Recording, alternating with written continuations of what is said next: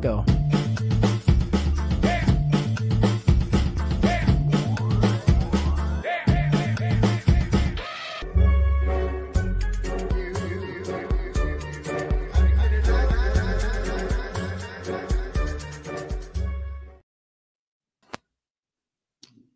Bom dia, boa tarde, boa noite, planeta Galáxia.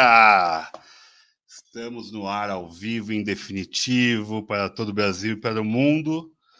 E hoje estamos com uma casa cheia. Olha, fazia tempo que não tinha tanta gente conhecida num lugar só.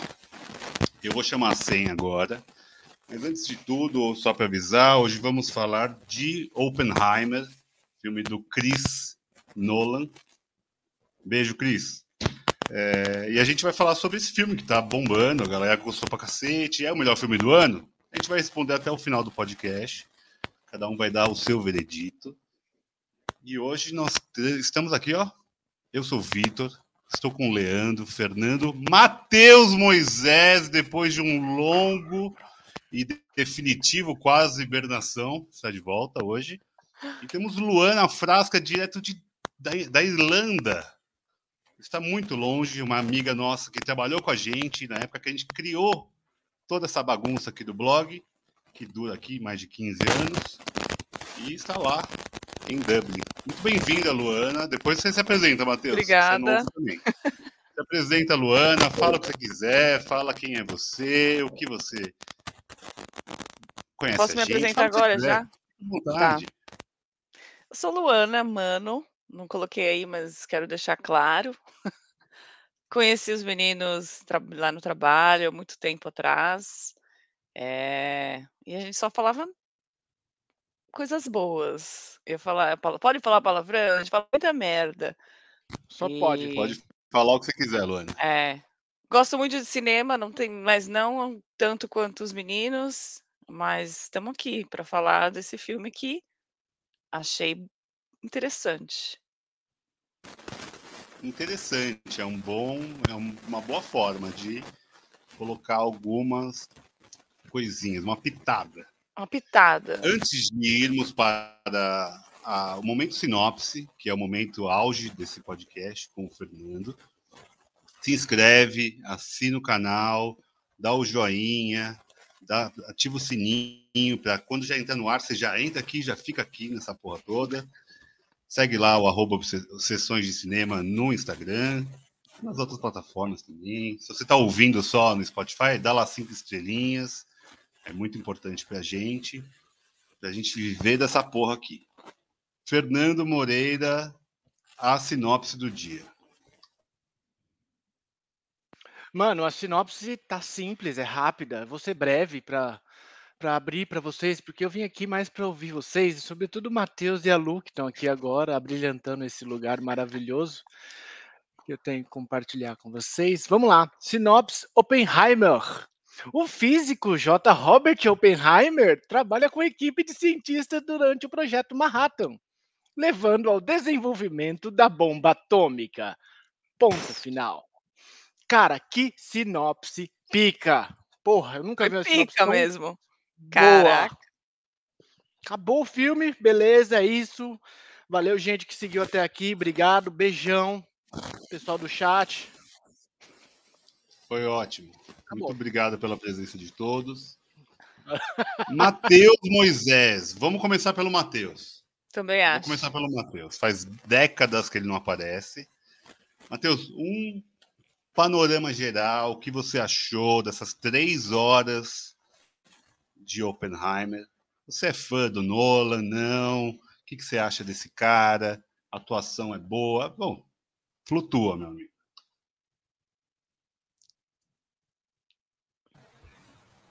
Boa noite, meus amigos, minhas amigas. É com grande satisfação que retorno a esta casa. É, é um prazer inenarrável estar aqui novamente com vocês. E o fato de vocês estarem combinando de assistir o Oppenheimer me deu um certo despertar para para primeiro assistir o filme, aí depois eu achei que já que eu já teria assistido, já tinha assistido, valeria a pena vir comentar. Né? Uh, porque é um filme que estava é, se falando muito sobre ele, né? E ele tem uma, um contexto que me interessa bastante, que é um contexto que envolve política, envolve ciência, envolve é, uma história real também, né? E é um filme longo e tal, né? Então, sei lá, tudo, tudo chama atenção, assim, para mim, na verdade, no filme, em termos de eu, de eu estar tá com vontade de assistir o filme. Eu tô falando disso antes de falar do filme propriamente. Então eu tava muito afim de assistir o filme. Quando vocês falaram que, você, que vocês iam assistir é, juntos e que vocês tinham convidado a Luana, que ela tinha topado, eu falei, pô, que legal, cara. Então, fui assistir, é, achei legal pra caramba ter assistido do, no cinema. Fazia bastante tempo que eu não ia no cinema. Aliás, nem sei se eu fui no cinema depois da pandemia. presencialmente, né? e em, em, relação ao filme, assim, é, eu acho que o, o Vitor, por exemplo, quando a gente saiu do cinema, ele falou que tem muito é, muito papo, né? Muita falação. É um filme de muita falação. De fato, é um filme de muita. Praticamente é um filme de só de falação, né? Apesar de que tem alguns é, lapsos meio psicodélicos, assim, né? Tipo, tem umas brisas lá de quando ele está é, nas primeiras experiências na Europa, que ele está imaginando ali é, os choques entre os, as partículas atômicas e tal, é, e outras brisas em relação à própria explosão mesmo. Eles exploram muito, né? A, explosão esteticamente. Então tem é, vários momentos em que isso acontece. Um, mas o fato de ser muita conversa, eu acho que tem a ver com. Cara, era uma questão política, era uma questão de Estado, era uma questão acadêmica. Os caras criaram uma cidade só para é, conseguir desenvolver o projeto. E eu acho que necessariamente envolve muita discussão, né?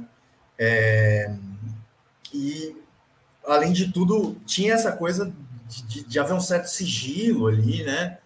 Um, que supostamente foi quebrado esse sigilo. Né? Já começando logo no, nos primeiros 10 minutos, já, já trazendo spoiler aí, mas como é história, né? Não tem problema ter spoiler. É, mas... No final a bomba vai estourar mesmo e foda-se, todo mundo já sabe o que vai acontecer, tá bom? é, sim, com certeza. É, é, mas, assim, eu acho que é interessante pra caramba ver como que essas pessoas que estavam em posições ali tão decisivas é, se comportavam. Tem uma ideia, né? Tem um vislumbre, porque a, a gente não está buscando nenhuma dimensão da verdade propriamente, mas é, ele estava num círculo ali, né? Eu estava olhando um, um, lendo um artigo hoje. É, Cara, tinha, sei lá, uns seis, sete, oito Nobels no projeto, tá ligado? E, outro, e outros à volta ali. Então, assim, era uma galera muito competente, né?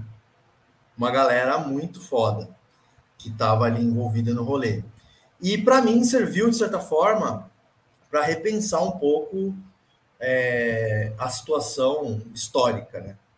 É, porque a gente, o mundo mudou, né? Depois de Hiroshima e Nagasaki, é, o mundo começou a se tornar o mundo que nós vivemos, né? O mundo que nós nascemos. Então, é, condenar é, os americanos por ter jogado é um, é um dever ético, vamos dizer assim, básico. Porém, eu não me lembrava desse, desse pormenor é, da defesa do Oppenheimer, assim, é o que me ficou mais evidente, assim, de que Oppenheimer, ele buscava ele buscava a ideia de que, se tendo desenvolvido a tecnologia e demonstrando aquela tecnologia, seria, só isso seria capaz de é, frear os japoneses, né? E de, vamos dizer assim, acabar com a guerra, ou eventualmente até acabar com todas as guerras, né? Como como ele comentou. E como é de praxe, né, no, no contexto estatal, no contexto estatal norte-americano, principalmente ali naqueles, naqueles anos. De certa forma, ele foi meio ignorado, assim, né? Pelo menos a princípio. Ele foi um pouco ignorado. É... E eu acho que, sei lá, a principal mensagem do filme, para mim, foi que tem muitos detalhes, assim, tem muitos detalhes a serem pensados e vistos, porém, o resultado, ele é muito binário. Os caras decidiram jogar. Tipo, é uma coisa extremamente complexa, que exige, tipo, as melhores mentes do mundo, que exige anos de trabalho e que tem muitos meandros de decisões possíveis e cujo resultado é um resultado muito brusco, assim é uma decisão é, talvez até rápida, me pareceu até meio rápido, né? Porque o projeto ele fica pronto assim, os primeiros testes em julho e as bombas são lançadas em agosto, né? Ou setembro, uma coisa assim. Então, sei lá, foi uma decisão bastante rápida e que gerou impactos muito rápidos e muito duradouros. É isso. Muito bem, Matheus, ó. Fez um panorama geral. Mas agora, Luana, nossa convidada de honra. Bem-vinda, Luana. Obrigada. O que, que você achou gente. do Oppenheimer? Do filme ou da história, desse lado binário, não binário, a guerra, a ética? Me fala é... por cima, depois a gente aprofunda mais. Aqui, ó, o, assim... o filme tem três horas, a gente vai ficar aqui três horas pelo menos. Tem é um filme longo, é o que o Matheus falou, longo, muito blá blá blá, mas eu concordo plenamente. Não tinha, eu acho, como ser diferente devido ao que, né, aborda essa questão política, eh, enfim, o momento que a Europa vivia ali, né, desde a Primeira Guerra Mundial, Segunda Guerra Mundial. Eh, eu acho que, assim, o o que mais me surpreende, assim, eh, foi a questão, tipo, que nem o o Matheus falou, né, você tinha aquelas mentes brilhantes ali, todas reunidas, e aí eu acho importante lembrar o quê?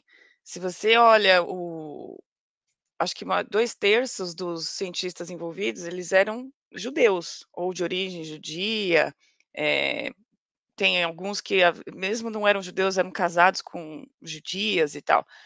Eh então eu acho que é um momento, assim, talvez a parte militar ali, os Estados Unidos, a parte militar, tivesse eles tivessem outros interesses, onde eles já vissem ali uma coisa mais além do o poder que aquilo poderia trazer. Mas eu acho que o filme me fez, assim, talvez o Nolan foi muito sagaz aí realmente pegar essa parte emocional nossa, mas eu eu eu acho que eu consegui sentir isso no filme daquelas pessoas trabalhando ali juntas, enquanto eles sabiam que, sei lá, familiares estavam sendo exterminados e você a gente sabe que eles não tinham uma comunicação muito boa naquela época, então, de uma certa maneira, eles nem sabiam o quanto o quão grave, né, como que estava sendo esse extermínio, né, do do povo judeu, né, pela Alemanha nazista.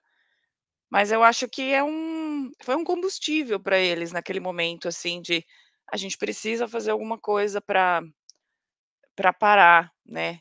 E aí eu acho que entra o o dilema, né, do do do enfim, do Oppenheimer ali no filme, né, que é que é colocado de que eu vou construir essa essa este essa coisa que pode destruir o mundo e ao mesmo tempo salvar. É um paradoxo, né. E isso me tocou, assim, emocionalmente muito na por ele, assim, porque por mais que, assim, pô, o cara ficou famosão, construiu a bomba atômica, eu não imagino o quão difícil deve ter sido você imagina você se deparar com isso, né, num momento na sua vida, você fala: "E agora?". Isso para mim acho que foi o que mais me pegou, eu gostei demais do filme, acho que vocês já perceberam. Mas não me importei com o blá blá blá, eu aproveitei muito. Eu acho que tem até uma questão que é uma característica do Nolan, né, de fazer esse esse, sei lá, pulando na linha de tempo que não é linear, que vai e volta, vai e volta. mas eu acho que porque é tão maçante a questão dos diálogos, eu acho que beneficiou. Sei que é tem eu conheço pessoas, tenho amigos que eu conversei sobre, e eles realmente não gostaram, acharam: "Ai, pula demais, é sempre assim". Eu achei que deu um pouco de dinâmica, mas essa foi a minha opinião, né. Eu curti eu curti, gente, eu curti, essa é a verdade. Mas a gente se aprofunda mais. Ah, essa é a graça do cinema. Cada um vai ter a sua visão. Acho que é, é isso. E até uma coisa que o Jorge falou aqui no chat: o Nolan faz cinema, cinemão, né? É cinema grande, é cinema de grande público, de grande tela, é, visualmente muito bom. E eu acho que aqui ele usa menos isso, né? Eu acho que é um filme que ele usa menos a parte visual e ele foca muito mais na parte do roteiro, né? Eu acho que é um filme mais de roteiro do que até visual do que a gente está acostumado a ver do Nolan. Leandro, vamos testar sua internet e com as Posso suas fazer opiniões. só um adendo? Vai, vai lá. Nessa questão de imagem, tenho que dizer, a imagem da bomba, aquela questão de som e imagem, para mim é uma das melhores cenas que eu já vi no cinema. E tem que ser visto no cinema, porque eu não tenho uma TV como aquela, mas assim, negócio, nossa, foda. Eu, tipo, Chorei. Mentira, eu não chorei na bomba, gente, mas foi a vontade era de chorar, só faltou as lágrimas. É isso. Eu queria chorar de raiva, mas vai lá, Leandro, a sua opinião, meu amigo.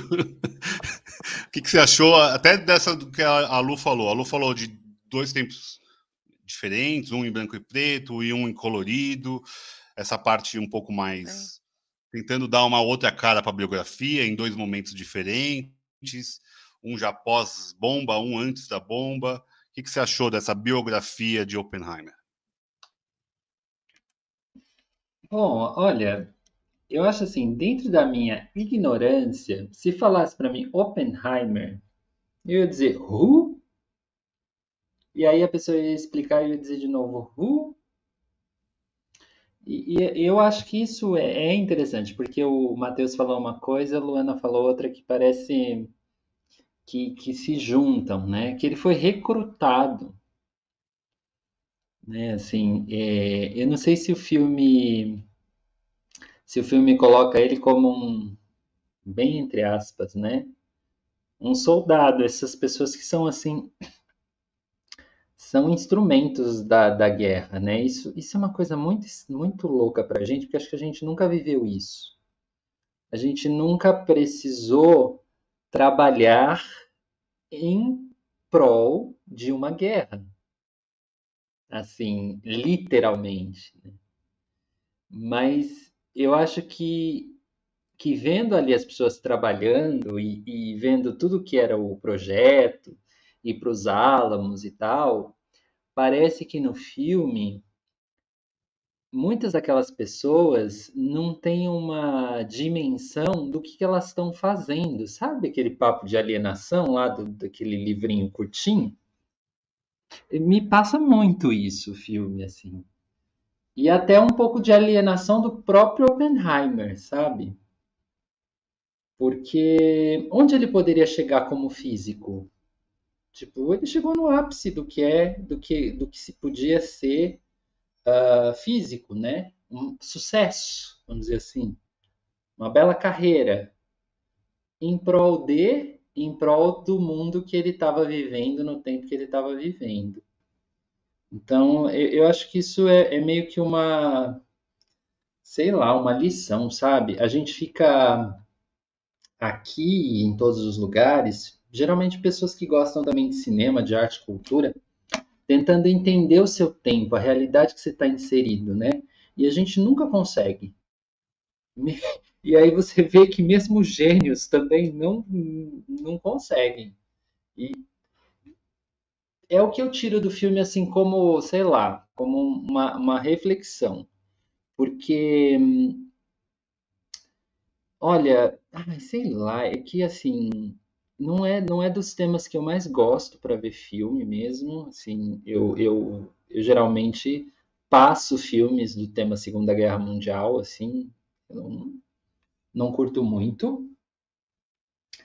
Uh, Mas eu, eu fui ver, eu fui ver, acho que porque a Luana indicou, claro, que a Luana indicou, mas é, eu não, não me arrependi de ver, assim, porque eu acho que por conta da abordagem, por conta dessa coisa de, como se diz, um, qual, qual, é aquele outro filme que tem um, um espião que também é de guerra, que o cara esconde a máquina de escrever. Qual é o nome desse filme?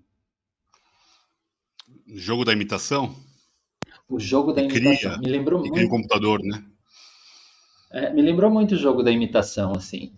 É, é uma mesma fórmula de filme, assim, mostra um bastidor, um contexto, então é interessante. Eu acho que poder, eu acho, quem sou eu, mas assim, Dava para ter mandado o recado em duas horas.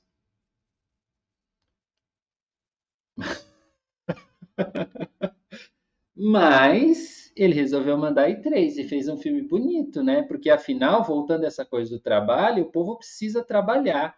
E Oppenheimer é um filme de grande produção, de muita gente envolvida.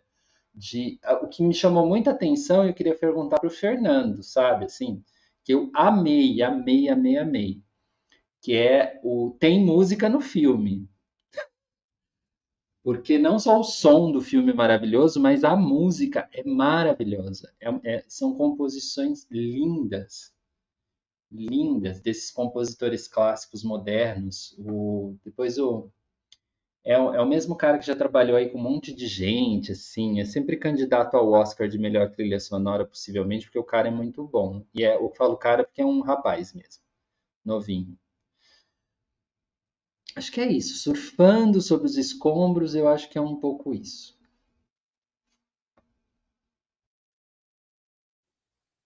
E aí, Fê, tem música ou não tem música, meu amigo? Mas nem só sobre a ah. música, me fala um pouquinho o que, que você achou. A gente viu junto o filme e você não falou um A sobre o filme depois que você saiu. Eu fiquei com, com dúvida. Cara, e eu fiquei embargado e, até E já vou fazer uma provocação, desculpa, Fê. Deixa eu fazer uma provocação. Você tem descendência japonesa. Como você vê um filme de, das bombas atômicas? Eu acho que é importante é. esse ponto de vista. Você sabe que eu fiquei embargado até o filme passar os créditos e tal, saca?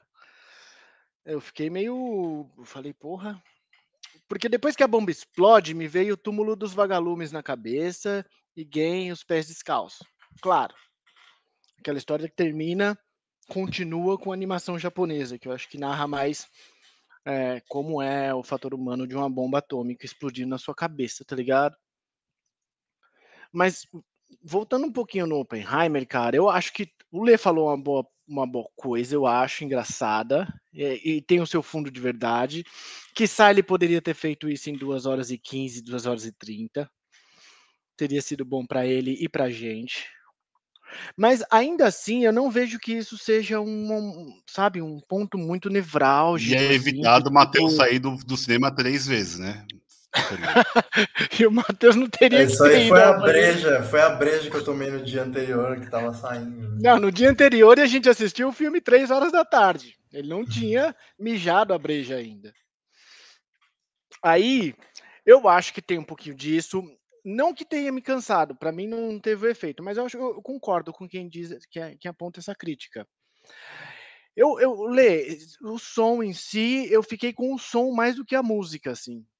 Porque aquela cena que a Lu falou da explosão, para mim, é uma das cenas mais. Porque ela trabalha muito com silêncio, né? E as contraposições, assim, de. De, de sei lá, de catástrofe, Talvez o som da catástrofe tenha uma definição no, som, no, no filme do Nolan, né? Nesse filme. Acho que é o som da, do fim da civilização, quiçá, sei lá. É, eu não conhecia também, como o Lê falou, o Oppenheimer na fila do pão.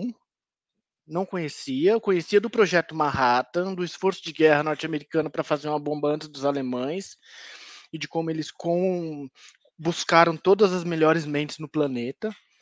É, não sei, depois eu acho que a gente poderia fazer uma rodada de tipo, eu estava pensando enquanto vocês falavam, será que foi bom que os, os americanos tenham, tenham é, conseguido desvendar a fórmula da bomba atômica antes dos alemães? não sei, uma provocação. Talvez, acho que não, acho que sim, talvez, né? Mas de qualquer forma, é, é, é a história de um, de um da criação de um é, de uma história do Prometeu, né? Baseado no filme do Prometeu, né? É, eu nunca tinha visto um filme assim, sabe? Nesse, nesses termos, assim, nessas, nessas, nessas tão grande quanto isso, assim. É, é, um filme que faz você se refletir muito sobre a história, porque ao mesmo tempo em que ele fala que vai mudar a história para o resto da, do, do, das nossas vidas, nós ainda estamos aqui. Nós não nos aniquilamos, pelo menos não por enquanto. Os países ainda têm bomba atômica, bomba de hidrogênio, todos, inclusive mais do que os cinco lá da ONU. Tipo, Israel já tem, Índia já tem, Irã tá querendo ter. O Brasil e a Argentina, se quiser, faz. Tá ligado? E a gente não se destruiu ainda, né? É, e o Oppenheimer tinha uma visão negativa de que talvez isso levasse à nossa própria destruição, né? No entanto, a gente jogou essa porra em alguém. Ela não ficou sem usar, né? É um filme que, que me deixa muito pensativo mesmo hoje, sabe? É, eu gostei do filme, achei muito bom. É, mesmo em suas dimensões de, de politicagem, se vocês quiserem, essas coisas de parlamentarismo ali, de CPI, saca? Essas questões de debates, assim, de. É, e eu acho que faz jus a. Eu não conhecia essa história do Oppenheimer, eu acho que faz jus a, a história dele, né? porque, tipo, claro que o filme sempre vai aumentar um tom, mas é bom limpar a imagem, né? Porque, primeiro, eu não sabia que a imagem dele era fodida, né? Porque parecia que se fosse deixar, se ninguém me falasse, eu nem ia saber que era Oppenheimer, mas assim, que bom que limparam a imagem do cara, o cara saiu da história ali melhor, né? Tipo, acho que foi uma boa coisa. Em resumo, gente, eu acho que é um filme bom pra caralho. O Nolan, eu gosto do Nolan, eu também sou fã do Nolan. É, acho que tudo que ele toca tem alguma coisa muito legal. E gostaria. É, sou Nolanzete.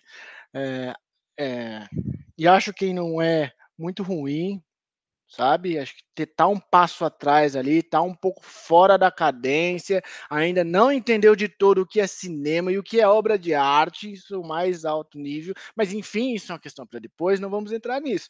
Mas assim, acho que é um filme muito massa, é um filme histórico e eu ainda não digeri ele totalmente, assim, eu tenho algumas dúvidas ainda sobre o que, que ele trouxe de, sabe, de fundamental na minha vida, assim, porque eu, te, é, eu, eu lembro que a gente terminou o filme, vi, vi a gente, eu, eu, fiquei meio quieto ainda, assim, sabe? Eu não tinha processado tudo, não.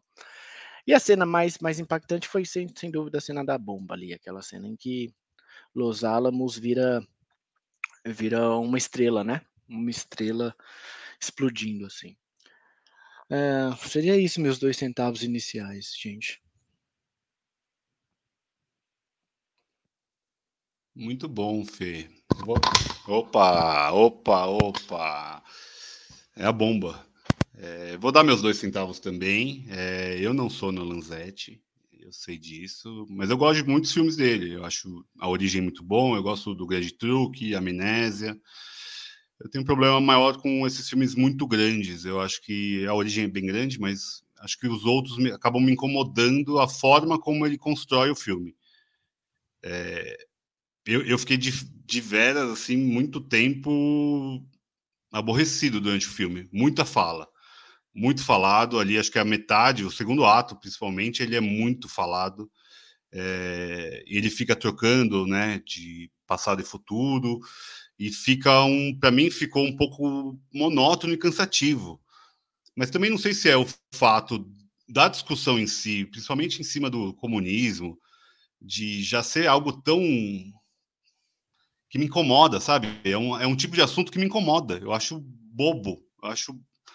É, é, é, um, é um olhar sobre a história de uma idiotice, sabe? De certa forma. Eu acho uma perseguição tacanha, é uma perseguição boba, ridícula, é, de arrombado mesmo, sabe? Então isso acaba me incomodando o como o filme carrega as tintas nisso. Isso me, me incomodou, principalmente que é a parte em branco e preto, né? Que é o julgamento para ele continuar ou não com as credenciais dele. Então isso me incomodou. Eu, apesar de nessa parte do Preto ter o Robert Downey Jr. que está excelente no papel e o Killian Murphy também está excelente no papel. Acho que assim as atuações são muito boas e acho que elas acabam ajudando o filme a ser maior do que de fato ele já é, porque o Nolan é, né, esse cara que faz filmes gigantescos. É um cara que filmou em IMAX, então ele é o nome do IMAX. O IMAX existe hoje em dia muito por conta do Nolan. Ele filmar em, em IMAX é um dos poucos que faz isso. Então é, ele tem essa grandiosidade, é um filme grande, é um filme bonito pra cacete. E é também uma história que eu não conhecia. Se falasse também, ah, quem é Oppenheimer? Caguei.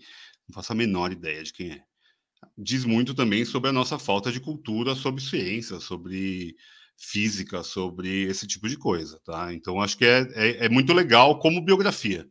E é uma biografia tradicional, independente dele ficar mudando de passado e futuro, usando branco e preto ou colorido, é uma, é uma biografia que ele escolheu dois momentos e contou dois momentos da biografia do cara. A gente não sabe que Oppenheimer é bilionário, que é uma família de, de grandes é, trilionários, já era uma família super rica. É, os relacionamentos amorosos deles são nojentos, horrorosos, inescrupulosos e só passa por cima. As mulheres têm um papel muito tacanho no filme, isso me incomoda. É, elas são largadas. É, e não é o primeiro, o Grande Truque também tem isso. Não é o primeiro filme do Nolan que tem esse tipo de, de abordagem do feminino. Isso me incomoda. É, mas, de, de, de, certa forma, é um filmaço. Eu não, não, não posso dizer contra isso. Tem um incômodo que é o do Nolan de explicar tudo, então é um filme super verborrágico. É, e aqui é, e acho que até melhor do que outros filmes. Tipo, Interestelar, ele não ele fica explicando a fórmula. Aqui menos, eu acho. Mas tem muito diálogo, tem muito esse negócio do, do comunismo, tem muito esse negócio de ah, vamos construir a bomba. E vocês falaram da explosão do de Alamo, né, de Los Alamos, que é, acho que o ponto alto, acho que é o único ponto de êxtase no filme. Porque eu, eu, eu senti um filme monótono. Eu, eu, eu, saí do filme, tipo, com gosto de guarda-chuva na boca, sabe? Tipo, não é para passar pano num cara que criou a bomba atômica, cara. Não dá. Desculpa, não dá para passar pano em cima de uma história dessa.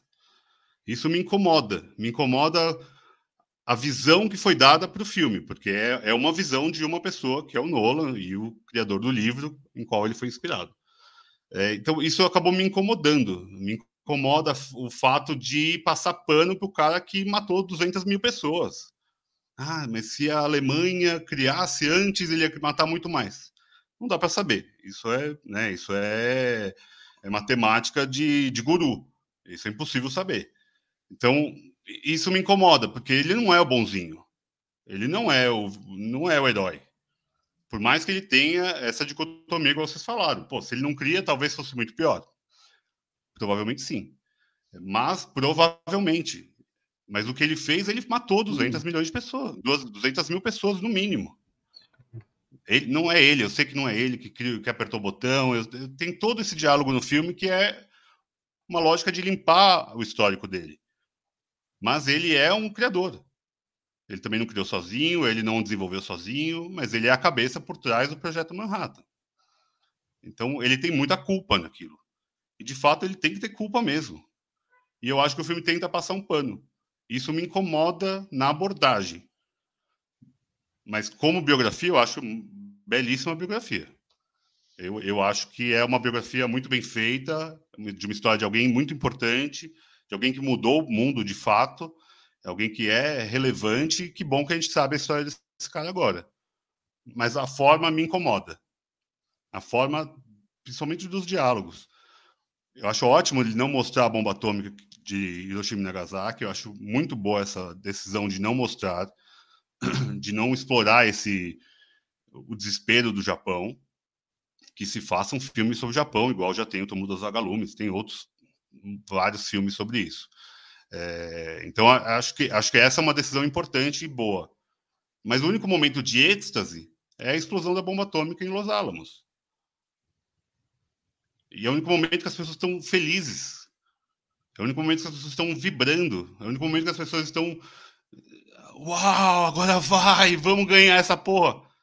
É, é uma guerra. Eu, eu não, é inconcebível para mim a felicidade numa guerra. Eu entendo que tem trilhões de soldados que vão morrer, mas é uma guerra. E é uma guerra que se explode uma bomba depois já de Hitler morto. O Hitler já estava morto. O Hitler já não era mais uma carta no baralho. Aquilo lá é muito mais uma política para tentar desmoralizar os comunistas da União Soviética, a meu ver.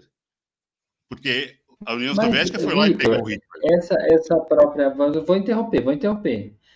É, essa própria comemoração, você não viu como uma crítica à sociedade da época, inclusive? Assim, porque eu, eu, eu não consigo, forma, por mais que ele, ele traga assim muitos aspectos de humanidade para o Oppenheimer, afinal ele era um ser humano, é, eu não consigo ver uma defesa dele, assim. Eu, eu entendo que humaniza e, e até um certo ponto eu entendo, eu não sei se é a forma correta, porque eu sinto que assim, não foi um homem que fez a bomba atômica, foi a humanidade que construiu a bomba atômica. É, não dá para Ela seria construída pra... independente do Oppenheimer, eu entendo isso, de fato. É, é, a gente chegaria lá, sabe? E porque eu não sei, eu, eu também, eu também tenho, é, tenho para mim que é muito difícil compreender porque em algum momento o ser humano criou esse tipo, criou máquinas de guerra, por exemplo, né? E porque a guerra, em algum momento, ela é o caminho. É, isso, isso é uma coisa dificílima de compreender. Dificílima.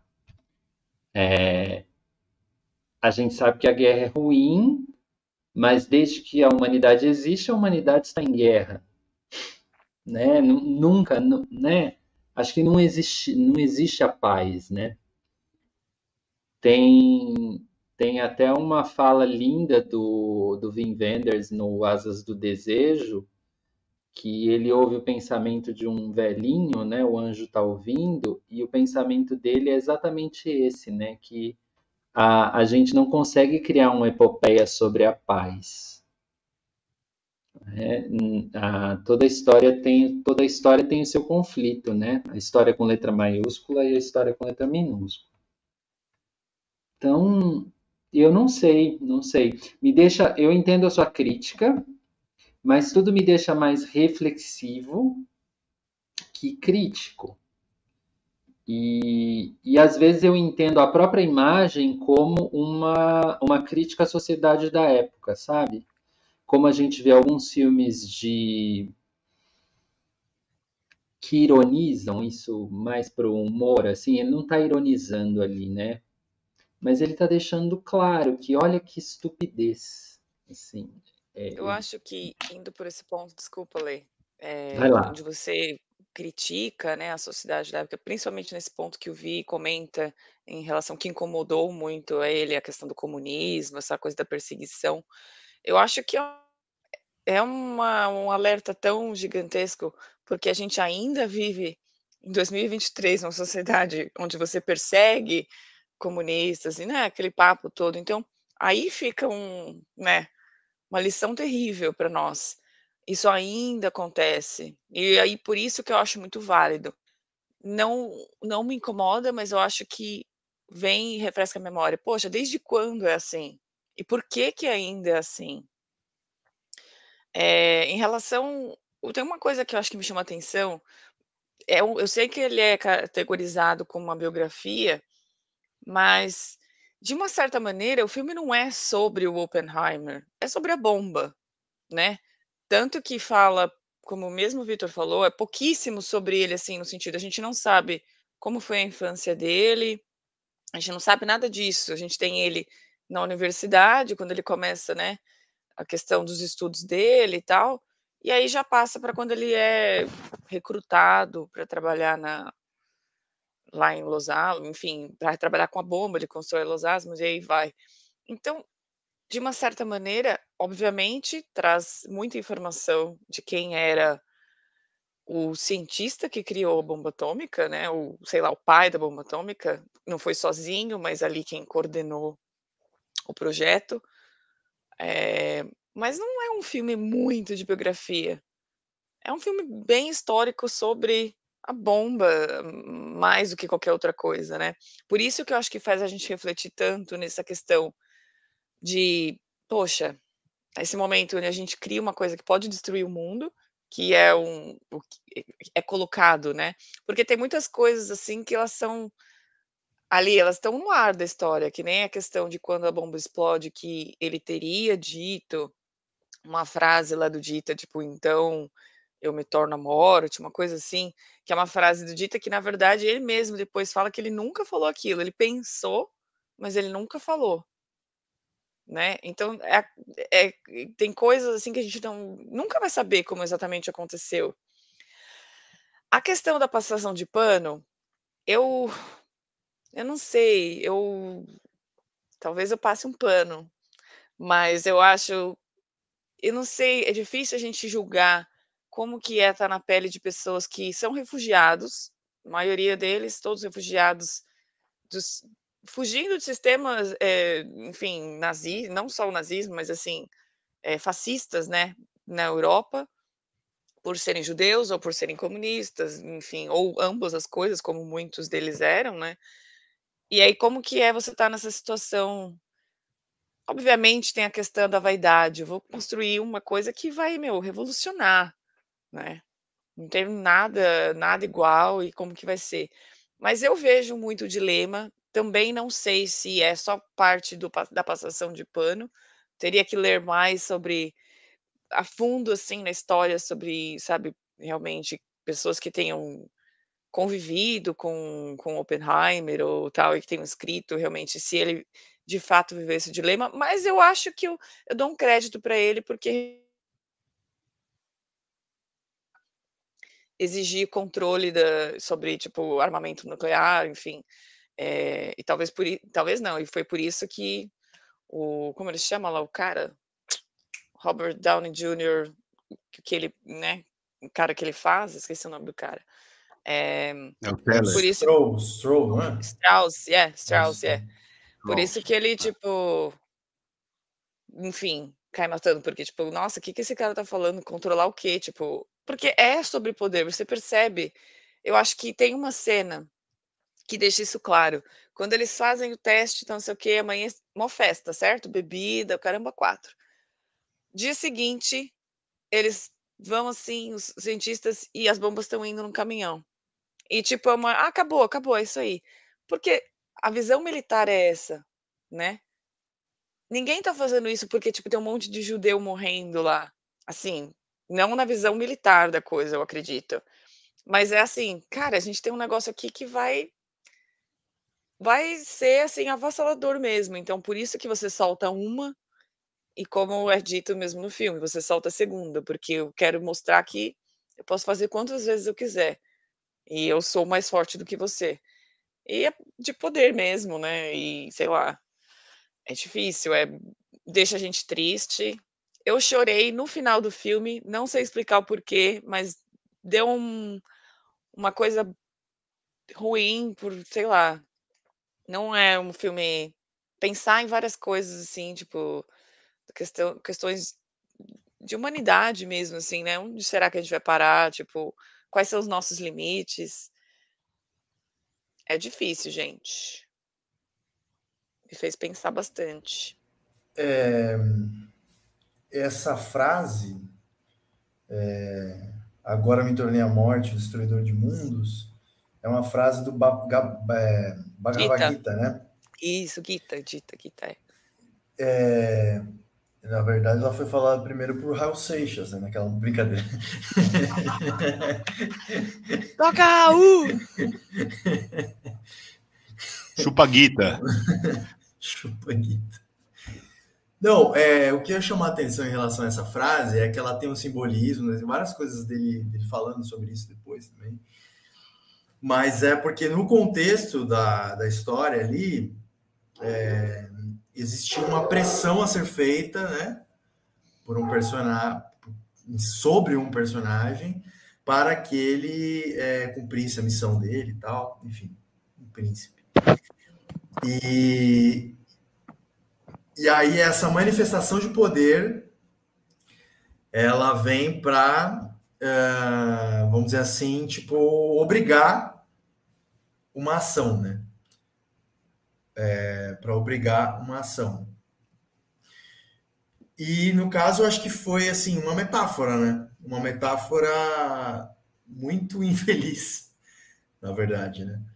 Porque ela cai como uma luva na situação à medida que ele interpretou como essa ideia de, de que foi lançada a bomba é, para que a guerra terminasse, né? Uma guerra que, como o Vitor falou, de certa forma já tinha, entre aspas, muitas aspas, é, acabado, né?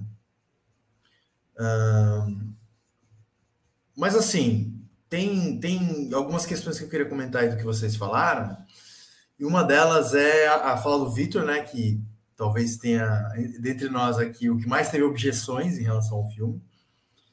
E quando. quando só para gente... ter debate, é só para ter debate. Eu adorei o filme.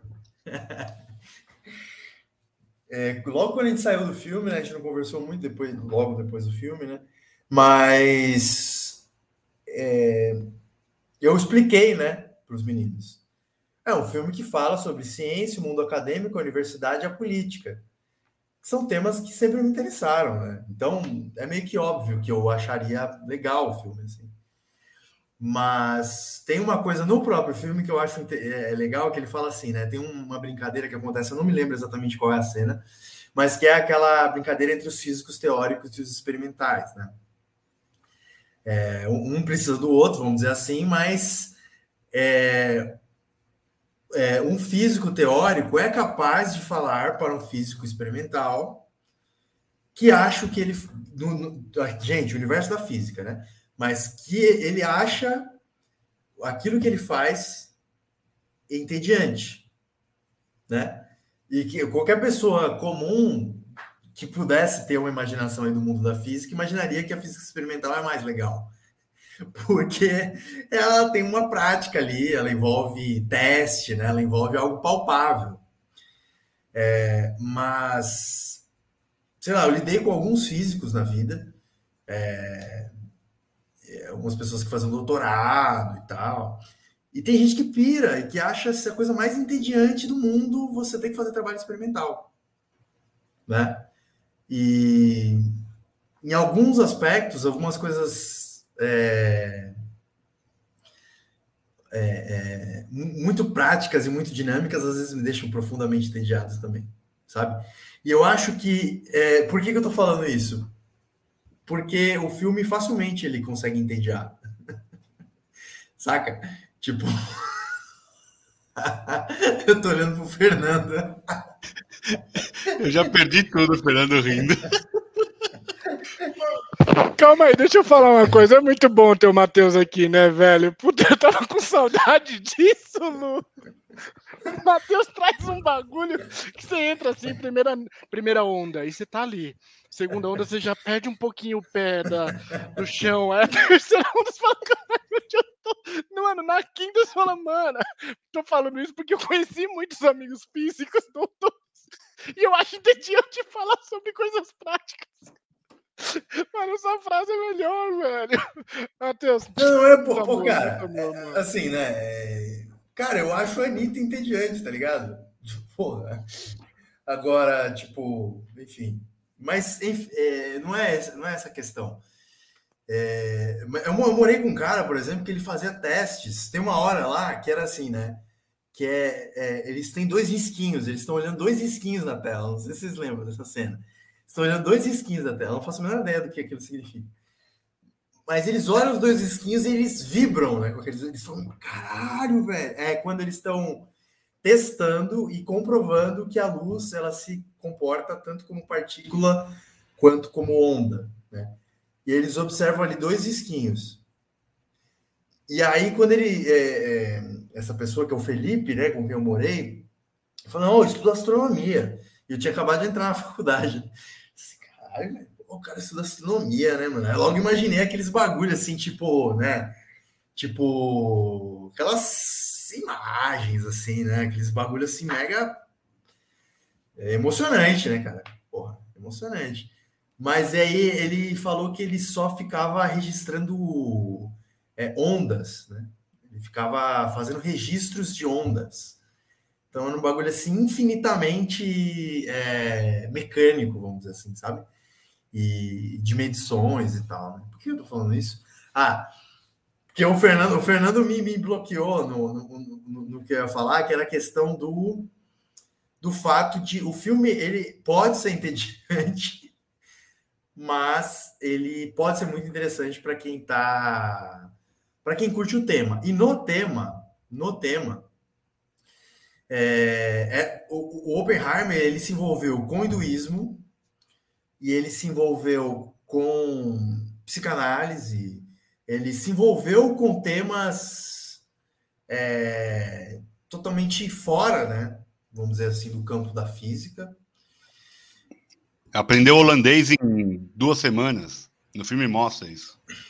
Então, é, o cara, ele é nerd, né? É um cara muito nerd. E, e, e, e é perceptível aquela, aquela, todo aquele paradoxo, né?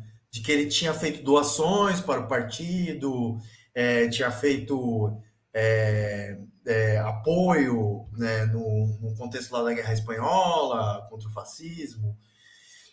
E, e ao mesmo tempo foi o cara que trabalhou pelo imperialismo, né?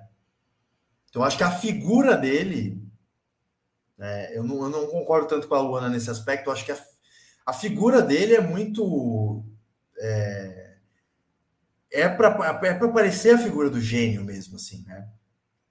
A figura do gênio complexo, né? Cheio de idiosincrasias, assim. Eu acho que isso acho que isso mostra, assim, né? E, e o narcisismo também, né? É, que, que ele tinha e que, enfim, né? O, o mundo científico é difícil, né? viver sem o narcisismo no mundo científico, mas é, ele era um cara narcisista e ele levou a cabo a todo custo aquilo que, que era para ser feito, né?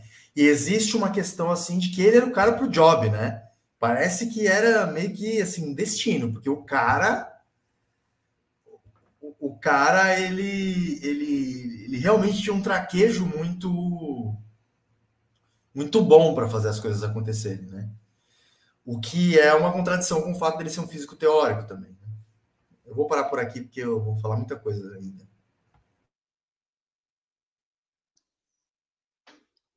Fernando, o que, que você achou do Matheus falando? Cara, eu tava aguardando ansiosamente ele entrar na psicanálise, porque eu não peguei isso no filme. Eu imaginei que em algum momento ali ia surgir Freud, Jung, ele fazia uma relação ali da bomba atômica com o narcisismo é, do, do Oppenheimer, ligar Jung, essas coisas assim, a explosão da, das estrelas. E a bomba né? atômica Mas, nem é fálica, hein, Fernando? Não nem tem fálica nada ela é. Ela é. Nem fálica. Porra. Não é um instrumento fálico. Tá errado isso aí. Ah, e aí eu hei, eu hei de discordar de vocês, né? Porque...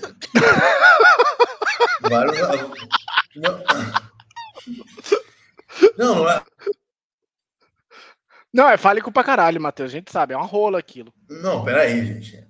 Mas a gente não precisa reduzir é, o conceito de falo, né? O conceito de falo, falo, é maior. Tem falo redondo, tem falo de todo é jeito. É maior do que a forma fala. Eu aceito o seu falo como ele é. É isso. Cara, eu acho que a bomba que caiu em Hiroshima ou Nagasaki, uma chamava Fat Man, a outra Little alguma coisa. Sabia o nome? Tinha um nome especial, né? Quando a Enola Gay levou a. A Enola Gay lá, o avião levou lá pra, é, pra Hiroshima. Boy. É Little Boy e Fat Man, né? A Hiroshima e Nagasaki. Little Boy e Fat Man. Bom, enfim. É, mas ah, eu não sei, Vi. Eu acho. É, eu nem sei as suas provocações, assim. Eu não entrei nelas, não, mano. Eu fiquei bem menos incomodado dessa vez com o Nolan. É, eu, não- eu não sei. eu- ah, pra mim passou suave, mano. Passou suave. É um filme massa, válido. Eu revi vocês. Estou aqui com a Lu agora também, que propôs essa porra desse filme pra gente. Porra, mano. Da hora. Me matar? Eu tô na lista negra agora. Estamos aqui, sabe? A gente tá vivo. Nada do que foi previsto pelos, pelos, pelas tragédias aconteceu ainda, gente. Tá, tá, tá, tá rolando aí uma mudança climática só, sabe? Mas o que, que é uma mudança climática? O que, que é uma mudançazinha climática? Um calorzinho aqui, um friozinho acolá. Saca? Esse, essa é a nossa bomba atômica. Fê, você do seu olhar diplomático, um cara de comércio exterior, de relações internacionais, o que, que a bomba mudou no mundo? Me fala um pouquinho, Ca- meu amigo. É importante pegar o seu com- conhecimento. Você falou isso, né, Vi? Você falou assim, a bomba não era para terminar nenhuma guerra, a bomba era para mostrar para a União Soviética que o poder estava na mão dos Estados Unidos. E isso aparece no filme também quando eles se encontram em Potsdam, quando ele faz a explosão em Los Alamos, o Matt Damon pede para ligar para o Truman que está em Potsdam falando com Stalin. E o recado que o Matt Damon fala para o Truman passar para o Stalin é que nós temos a bomba. E o Stalin agradece. Isso é verdade, isso aconteceu mesmo. O Stalin agradece, e aí o Stalin fala: Ó, espero que a gente consiga us- usá-las em cima dos japoneses. É o que Stalin fala. Então, quando eles explodem a bomba no Japão, não é necessariamente para acabar com a guerra no Japão, tá ligado? Porque ela acabaria, mas com algum custo de vida, etc. Tem esse cálculo militar, político. Mas a bomba é para afastar de antemão eh, a influência da União Soviética no Sudeste Asiático. E a bomba também inicia o período da Guerra Fria em si, com toda a questão da, do MED, né? Da a destruição ah, mútua assegurada. É uma sigla em inglês que na Guerra Fria a gente usa para entender qual é a ideia. Os países vão evitar de usar a bomba atômica, porque uma vez que se use uma bomba atômica, vai ser necessariamente assegurar a destruição mútua do outro, porque o outro vai lançar e tal, isso leva para a Guerra Fria, um momento de bipolaridade e tudo mais, tá ligado? E além disso, tem também o congelamento do poder mundial em 1968 com o Tratado de Não Proliferação, que os cinco países até 68 os caras conseguiram, então França, Inglaterra, União Soviética, China e Estados Unidos, até 68 eles conseguem conquistar a tecnologia da bomba atômica e colocam num tratado que a partir de agora, galera, ó, quem tem tem, quem não tem fica sem. Esse é o tratado. Vocês assinam e mandam pedem para o mundo inteiro assinar. O Brasil não assina, manda o, o, os Estados Unidos, com todo respeito, pegar o tratado e enfiar no cu, tá ligado? Com razão, saca? Porque a gente não vai se não vai se não vai deixar da tecnologia nuclear, que é uma tecnologia muito foda, que por exemplo, você pode preservar o apodrecimento de alimentos com tecnologia nuclear. Você pode fazer várias coisas com tecnologia nuclear, né? É, você pode fazer uma bomba também. Mas ali a ideia do congelamento do poder mundial e alguns países, muitos outros países assinaram o TNP. Então, desde 68, o TNP previa uma revisão a cada 25 anos. Agora aí ele caiu por terra porque os Estados Unidos não querem chegar a um acordo com, sobre ogivas com a Rússia e tudo mais. E o sistema, o sistema de não proliferação de armas nucleares está em crise, tá ligado? No mundo atualmente. Existe esse risco que a gente corre é, de não ter um tratado que regule as relações. Tudo bem que as pessoas não vão evitar de jogar uma bomba por causa de um tratado, mas é importante ter porque é uma, um, uma predisposição do próprio Estado em se comprometer mundialmente a não fazer uso de tal armas, entendeu? É, então, essa é a situação atual, tá ligado? Eu acho que mudou bastante do ponto de vista político, entendeu? É, não quer dizer que tem, quem, quem tem é, arma nuclear nunca perde guerra, não é verdade.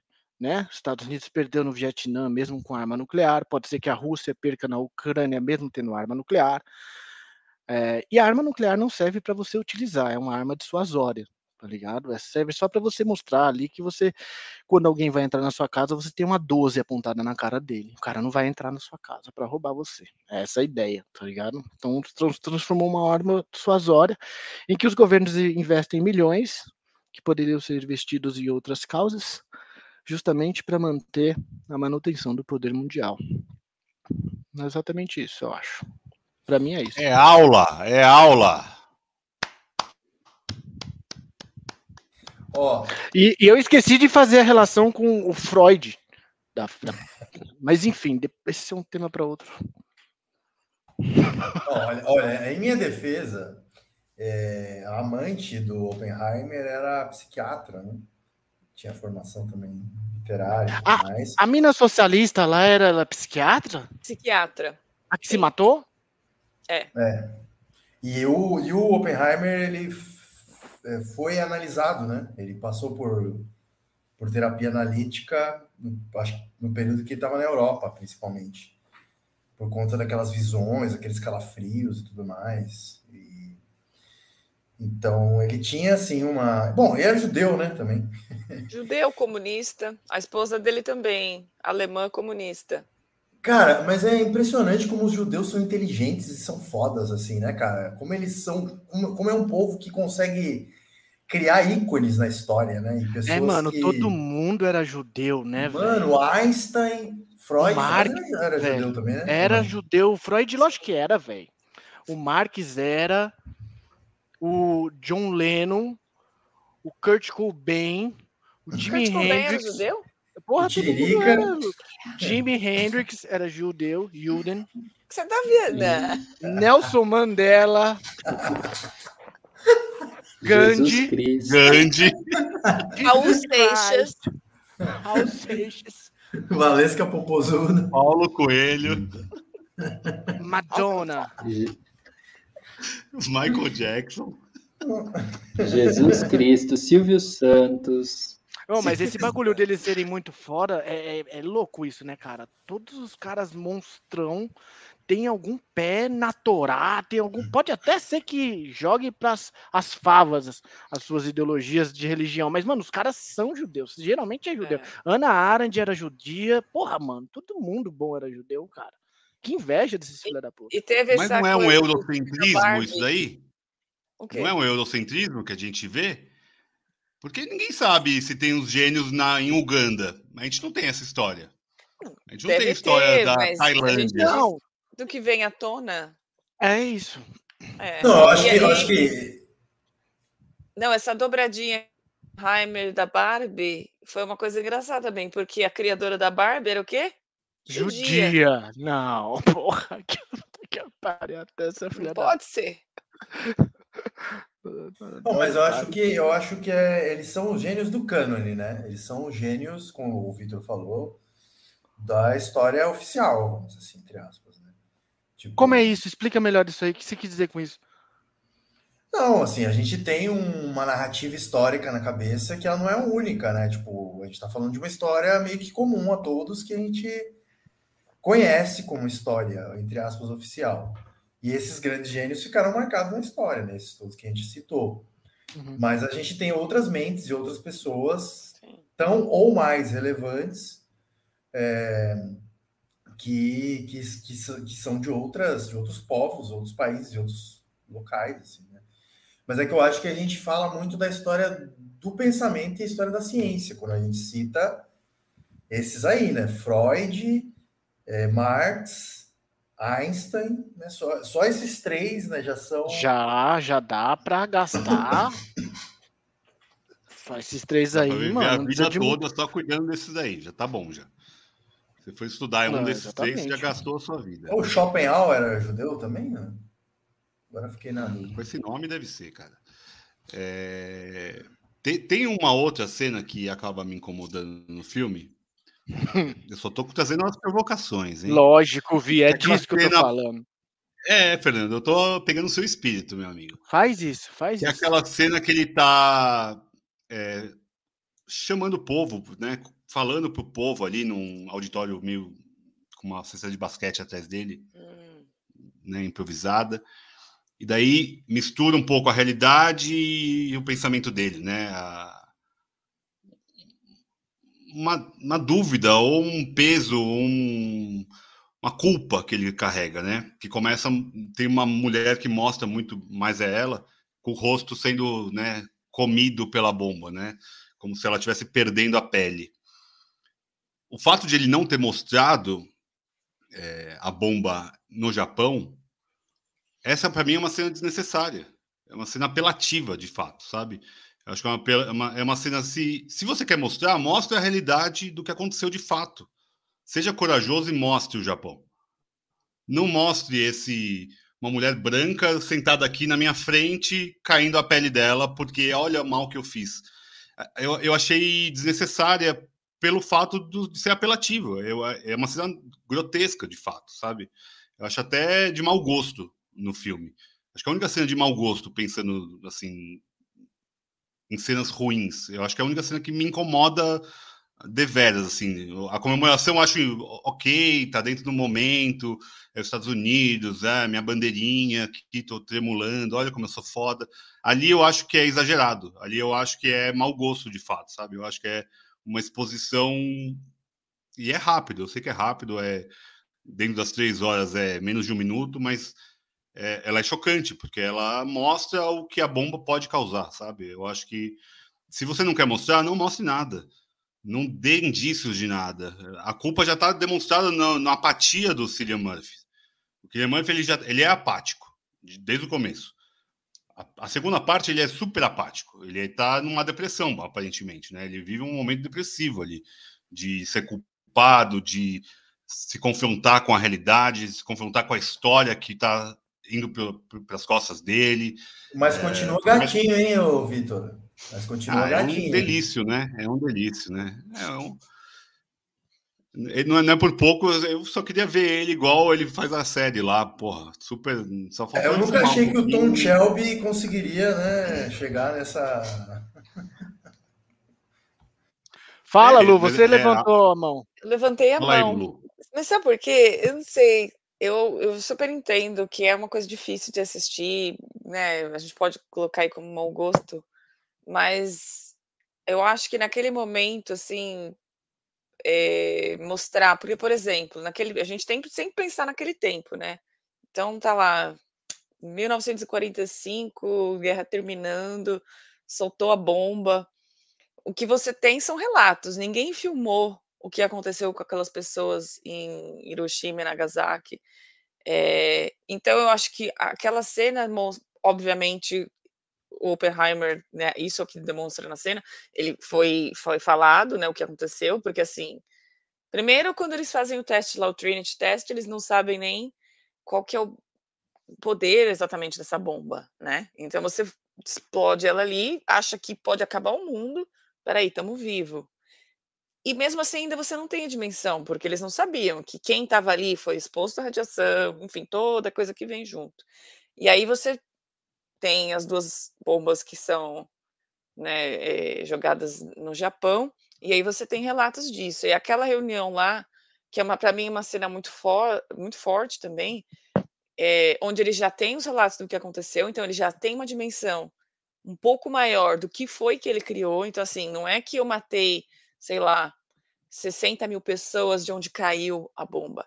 Eu ainda estou matando gente, porque a, aquilo que aconteceu mesmo, a galera derreteu, a galera continua derretendo, dias depois caindo morta, né? Então, assim, eu acho que ele começa a ter relatos e eu acho que ele sempre foi um cara depressivo, acho que não foi nem só questão da bomba, você vê, assim, que mesmo durante o trabalho dele, ele não come, ele tinha vários problemas ali, que eu acho que não tem nada a ver com o fato de eu criei uma coisa que matou todo mundo, não é só uma depressão nesse sentido, ele já era um cara complicado, sei lá.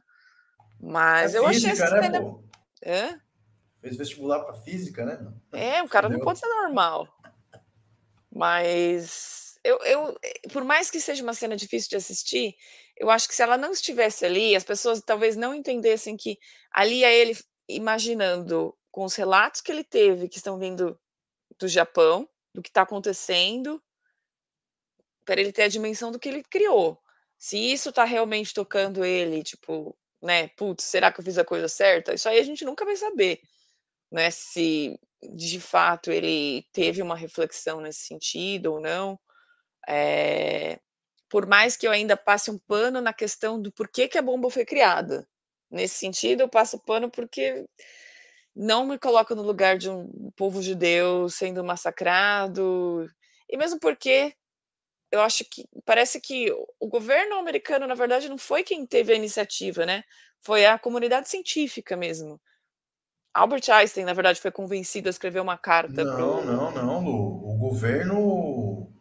Peraí, não sei, agora eu fiquei na dúvida. Não, para criar Los Alamos, não, foi, foi a comunidade científica. É, o Einstein não queria se envolver, mas aí convenceram ele a escrever uma carta para o presidente. Quem era o presidente na época? O Roosevelt. Jair, Jair Bolsonaro. Jair Bolsonaro. E aí o Bolsonaro abraçou, né? O Bolsonaro falou, claro, mano, vamos construir essa parada. E aí foi, né? É vaidade, é vaidade, poder, é tudo isso, né? E aí você, claro que você abraça a ideia. E a, e a presença do Einstein no filme, o que, que, vocês acham? Porque ronda um suspense com Einstein, né? Porque tem aqueles uhum. encontros que a gente não sabe o que foi falado, e só lá no final mostra o que está sendo dito, de fato. O Emerson até citou aqui no chat que pode parecer exagero, mas considero a cena de diálogo final entre Oppenheimer e Einstein uma das mais marcantes dos últimos anos. É, o que, que, vocês acham da presença do Einstein como essa, né, essa figura uh, intocável? Ele parece um senhorzinho ali que tá loucão, né? Enigmático, parece, eu acho que ele é bem é, enigmático. enigmático.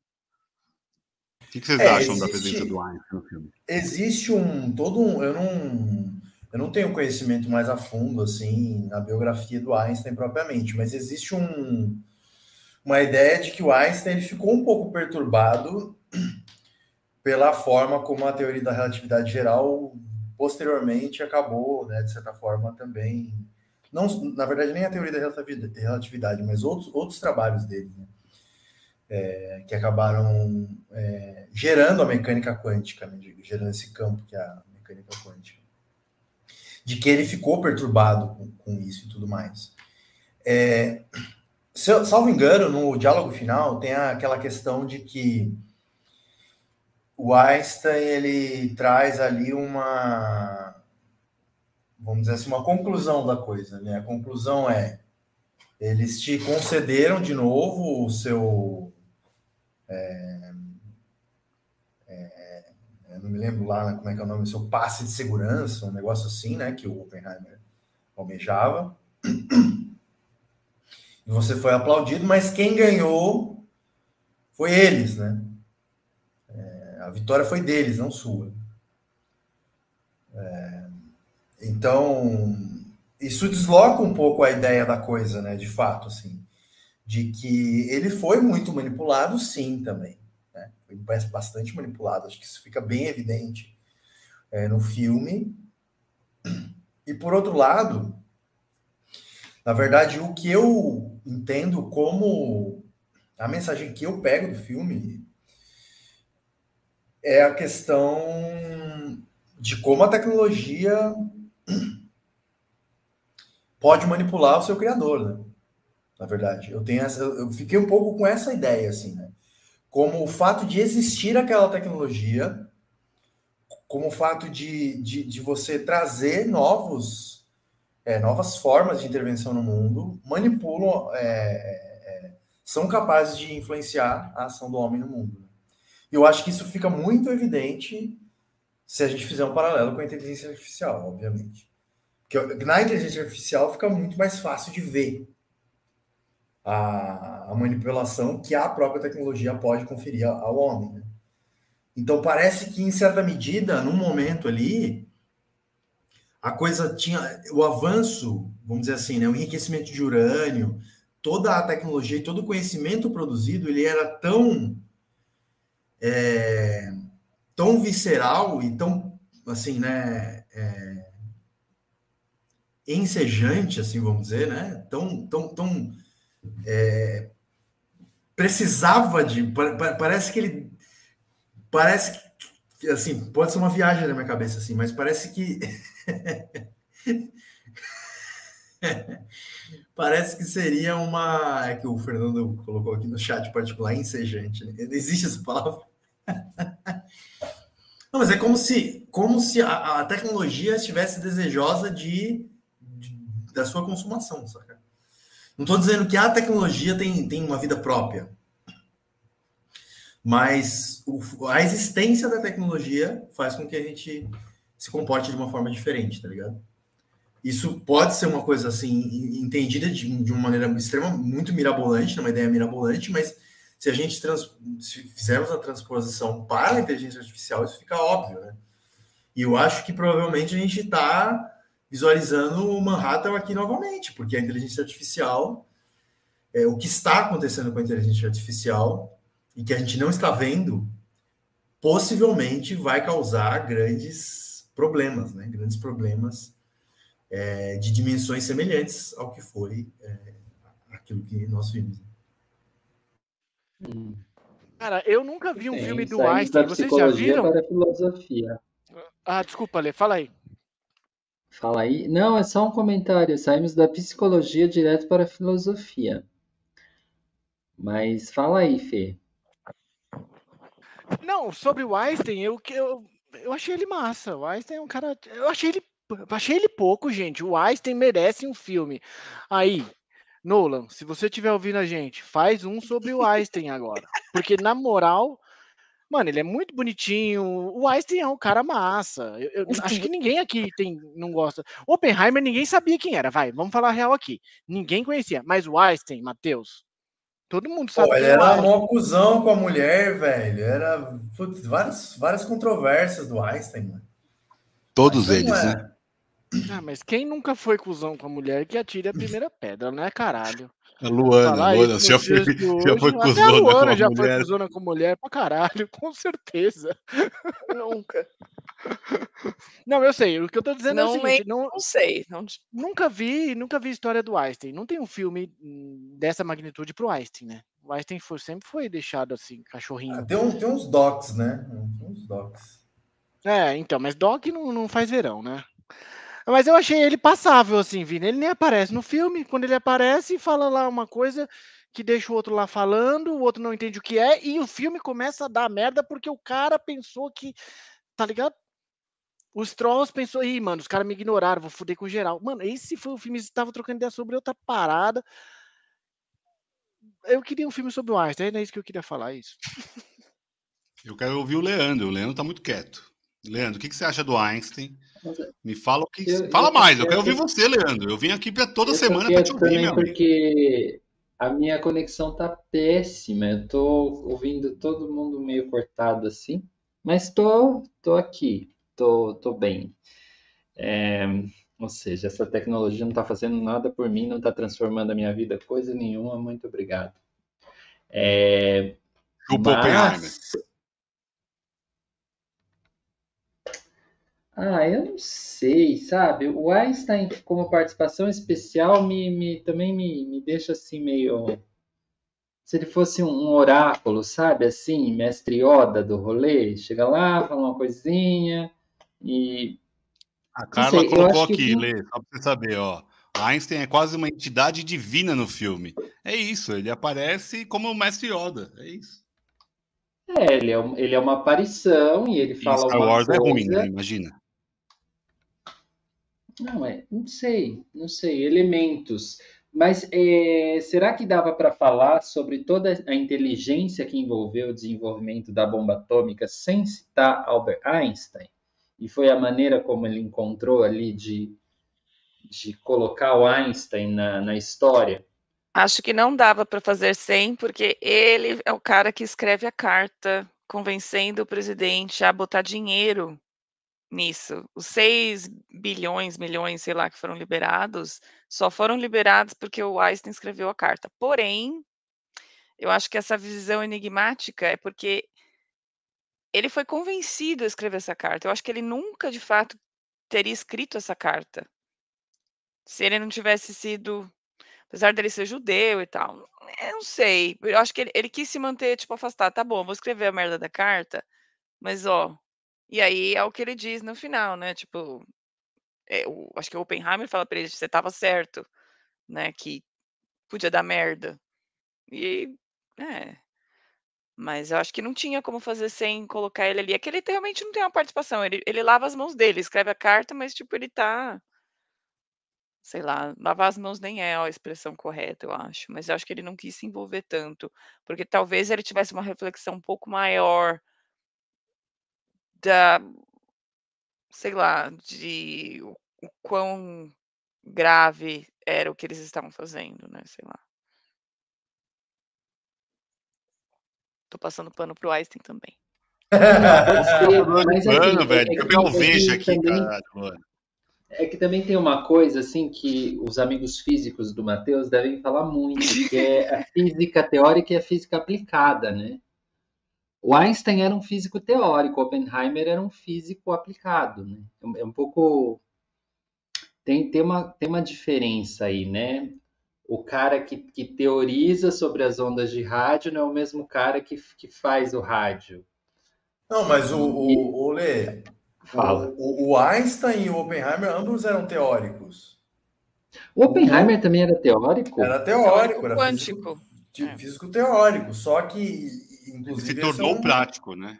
É, na verdade ele se tornou um gestor. As circunstâncias né? o transformaram. Ele se tornou um político, de certa forma. Hum. Ele era um político, era isso, é isso mesmo, Matheus. Ele é um politicão, velho. Ele, ele fazia o meio campo, ele convencia o Matt Damon, não sei o nome dos, dos personagens, gente, desculpa aí. Leslie, Matt Damon, alguma coisa. Leslie é, Groves, né? Ele chegava lá pro Einstein e batia de cara a cara, sabia quem era, sabe? Não era... É, ele era foda, tipo Einstein, na época. Tipo o Tesla. O Tesla também parece, mas no filme ele não aparece. O Tesla aparece lá no yeah. Grande Truque, né? Outro filme. Não, mas tem várias personalidades ali, né? O Fermi, o Feynman, o, o Born. Eu não conheço ninguém. É... O Fermi é o que, é o que começa Sim. também. Mas assim, é... a gente. É... Eu, eu comecei a fala falando um pouco assim que eu não sabia quem era Oppenheimer na fila do pão, né?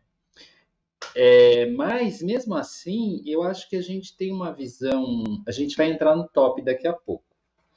E o top vai trazer um pouco esses filmes de guerra, né? A nossa visão da guerra são de produções que são norte-americanas e europeias, basicamente. A gente não sabe o que rolou do, do outro lado, sabe? Então, é, é muito louco esse, é, o como é é também um pouco enviesado isso, assim. É... Que, que visão é essa, né? Que, que, que visão tão parcial do, do, da coisa. A gente não sabe nem quem é o Oppenheimer, muito menos quem estava do outro lado também desenvolvendo armas de destruição da humanidade, porque isso deve ter existido também, né? É, não sei, uma, uma ignorância total com relação a isso. E isso deixa uma pulguinha atrás da minha orelha. Né, Vitor? Alguém mais tem algo a falar de Oppenheimer? A gente tem uma hora e meia ainda para falar para chegar nas três horas do Nola. Vem cá, eu só quero fazer um, uma, uma, uma, uma, fala em cima da fala que você fez daquela cena que você achou zoada da fala dele, que eu achei a cena uma bosta. E eu só percebi que eu achei a cena uma bosta agora, nesse exato momento. Porque quando você falou, eu falei, realmente que cena merda, né, cara? Primeiro, o, o, a, o, discurso do Oppenheimer é o pior discurso ever. Eu acho que eu acho que eu tô com você, Fernando. Eu acho Curso que mais loser. A ficha caiu para mim também sobre essa cena. Tipo assim, podia tocar Sou um perdedor, I'm a loser, baby, I'm Oppenheimer, alguma coisa assim. Porque, tipo, mano, que discurso otário. Primeiro, aquelas pessoas otárias, aquela brisa de ele estar tá em crise, de não saber o que ele fez, se foi bom ou mal, aquela coisa da moral, aquela estátua que ele pisa e afunda o pé, uma estátua que parece uma Ave Maria carbonizada, ou sei lá o que merda é aquilo. Cara, essa parte é bem bosta. É, só queria deixar registrado aqui que, nossa, mano, foi. foi ainda bem que, que você falou. falou. Ave Maria carbonizada? Não é isso que ele pisa lá ou é uma criança? Qualquer coisa que o valha. A cena é muito ruim. É um animal, né? Parece um corvo, sei lá. Eu... Alguma, É um carbonizado. é. É um corvo do filme lá de 1992 com Brandon Gente, Lee. é um animal, é Ave Maria ou é uma criança? Não é Ave Maria. Ele é judeu, ele ia pisar na Ave Maria. Brincadeira, gente. É tudo brincadeira. Calma, respira. Você aí, calma, respira. Não cancela.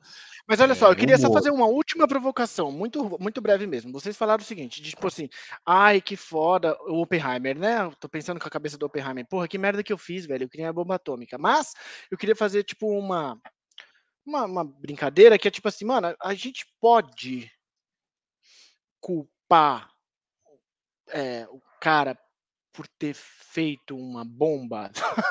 Calma, eu reformular que ficou, ficou ruim. Ma- Mais ou menos que eu, mas eu quero dizer o seguinte. Por foi, foi péssimo, eu coloquei mal. Mas assim, se a gente for relativizar as coisas, um carro mata mais do que uma bomba atômica, uma faca. A gente pode penalizar um cara que constrói uma boa faca? Ou uma boa arma? Tudo bem Ô, que a ô, bomba ô, atômica não dá pra gente Fernando. usar como faca. Fernando, aquele puta racismo, né, que, que, que, que as pessoas brancas sofrem, né? Não, é um Ó, pouco a. Carla falou aqui, ó. Era uma pessoa deitada em posição fetal, que lembrava até aqueles corpos do Vesúvio. Então era uma pessoa que ele pisou. Nossa você saber. senhora. Tá Carla, bom. super detalhista. Obrigado, Carla. Um beijo pra você. Nossa, cara, que, Carla, que super fã, técnica, sempre aqui, que ó. cultura, velho. Realmente me assombrou a cultura da Carla agora. O Vesúvio, velho. Roma essa porra, né? Não. Não? É. Itália. Ah, desculpa, gente. Os nossos fãs são, são cultíssimos, Fernando. Você acha o quê? Sim. Que a gente é pouca bosta? Fê, é complexa essa pergunta. De fato, Não, não é não, viu? O cara fez a isso, a tá bomba. É é bomba, tá ligado? Ele não fez um carro, ele não fez uma faca, ele não fez um instrumento que serve tanto para A quanto para B. O conceito de tecnologia é esse. Tipo, mano, você lançou a tecnologia, ela pode servir para você fazer mal ou para fazer Pra bem. Tipo, matar todo faca mundo, você- é isso. Com a faca você pode cortar o pão de manhã ou matar, eh, sei lá, seu amigo físico que tá dormindo na cama. Pronto, Sim. tá ligado? Você não pode culpar quem fez a faca. Eu queria E tentar às fazer vezes isso, você não mas pode realmente não culpar deu. nem quem deu a facada. Então Sim. é muito complicado, Fernando. É, se for Deixa eu fazer um último adendo aqui em relação ao filme, só abordando, na verdade, é uma questão, não sei, não lembro agora exatamente. É que o Vitor falou sobre não ter muita mulher no filme e tal, né? Ficou faltando. Aí eu fiquei pensando, eu fui dar uma pesquisada, e aí das pessoas que realmente a lista de pessoas que participaram ali, tipo, né, da- do projeto Manhattan e tal.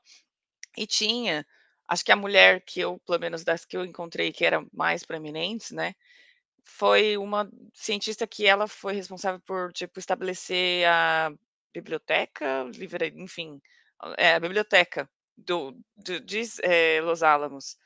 Mano, isso é muito foda, né? Porque, tipo, todos os cientistas estavam ali testando, eles precisavam, tipo, de livros e tal. E posso estar confusa, mas eu acho que essa pessoa não é, ela não está no filme. E se você tem É. três horas de filme, podia ter colocado. Mano, se você coloca uma mina do Vesúvio carbonizada e não bota a mina que fez a biblioteca, Joe. Então, mano, a porra da biblioteca de Los Alamos, Ah, mano, que ela não vacilo. tá lá. E foi um ela que ruim. ela estruturou sozinha, mulher. Pô, tinha que estar o nome dela aqui, né? Daqui a pouco No eu falo. mínimo. Beijo. Você também não sabe, vou pesquisar. Vou pesquisar. Não lembro, gente. Não lembro, tá vendo? Minha, minha Ó, falha. Isso, isso gera um super debate. Acho que a gente nem tem tempo, viu? É muito polêmico. É muito polêmico. Muito polêmico. Passaram um pano. Passaram um pano. Essa, essa é a polêmica, mas não é, não é tão simples assim.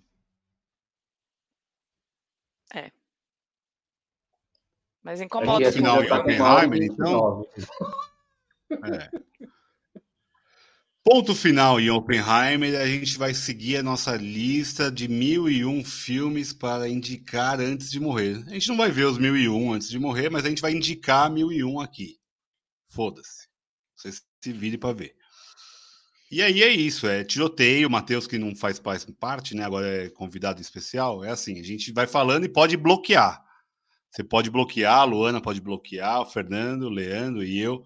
A gente fala o filme, puta, não tem nada a ver, filme bosta, tal, e cancela e não vai para a lista. É isso, tá? É tiroteio, um monte de filme. A gente tenta chegar uns 20 por episódio. É... E é isso, tá bom? Quem vai começar? Vou começar com o Fernando para a gente testar e o Matheus pegar a manha e a Luana pegar a manha.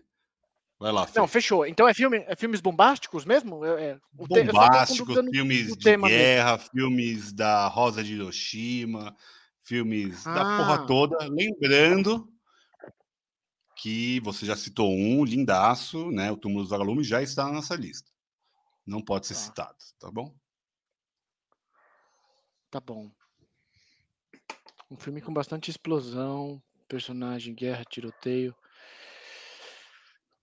Ah... Puta que eu pariu, gente, hein? Que tema difícil.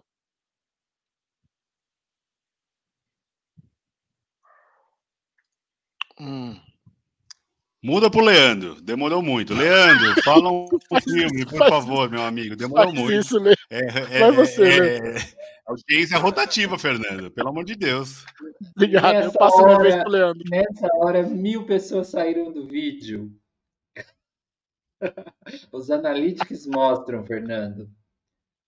É, eu vou citar um em homenagem ao Matheus, que é Bubble, do Ethan Fox. É um filme. É um filme. De onde é o filme? Do Irã? Eu não, não peguei. Sei, Qual que é o filme? Israel, Israel. Israel, Israel. Que eles aplicativo estão na de... É, eles estão na faixa de Gaza, não é isso? Próximo da faixa de Gaza. E tem esse lugar que se chama A Bolha, onde tem quatro personagens que vivem ali eles estão um, se relacionando no filme, né? Nessa... Chama Bubble? Bubble, de bolha? É. Nunca ouvi falar. Você já assistiu, acho, Vitor. Mas, ô, Vitor, esse filme, eu já, eu já esse filme é esse... é para esse filme eu já coloquei em vários tops aí, Vitor. É, mas eu deixei passar. Peço perdão, Matheus. Nunca vi essa porra. Sim. Colocou o cacete, Vi. Colocou nada, Nossa, não. Nossa, é um dos meus preferidos, cara. Um dos meus preferidos. Eu amo esse filme demais mesmo. Muito bom. Eu, eu, eu, não vou bloquear. É isso, eu não vou bloquear. Eu não vi, eu não posso falar mal. Vai, vai vetar, Luana? Não, não, não conheço também. Vou botar, já anotei aqui para poder assistir. Fica a dica. Eu não vou anotar, não, que eu não vou assistir. Bom, então eu quero colocar um aí já, que é para causar essa parada aí. Boa, né? vai, Marcos, vem. Filmes bombásticos, para mim, assim, né? Se são mil e, mil e um filmes antes de morrer, tem que, não sei se já tá na lista, né? Mas tem que ter Rambo. Tem que ter Rambo. Rambo! É... Uou! Uou, motherfucker! é Pegou isso, no ponto Mateus. fraco do Fernando, né? Nossa senhora, muito bom, man. Você voltou é. inexo, inexorável, Matheus. Inoxidável, velho. Não tenho nem palavra para dizer, nem adjetivo para te é. falar, velho. Muito bom. Eu vou, eu vou concordar que sim.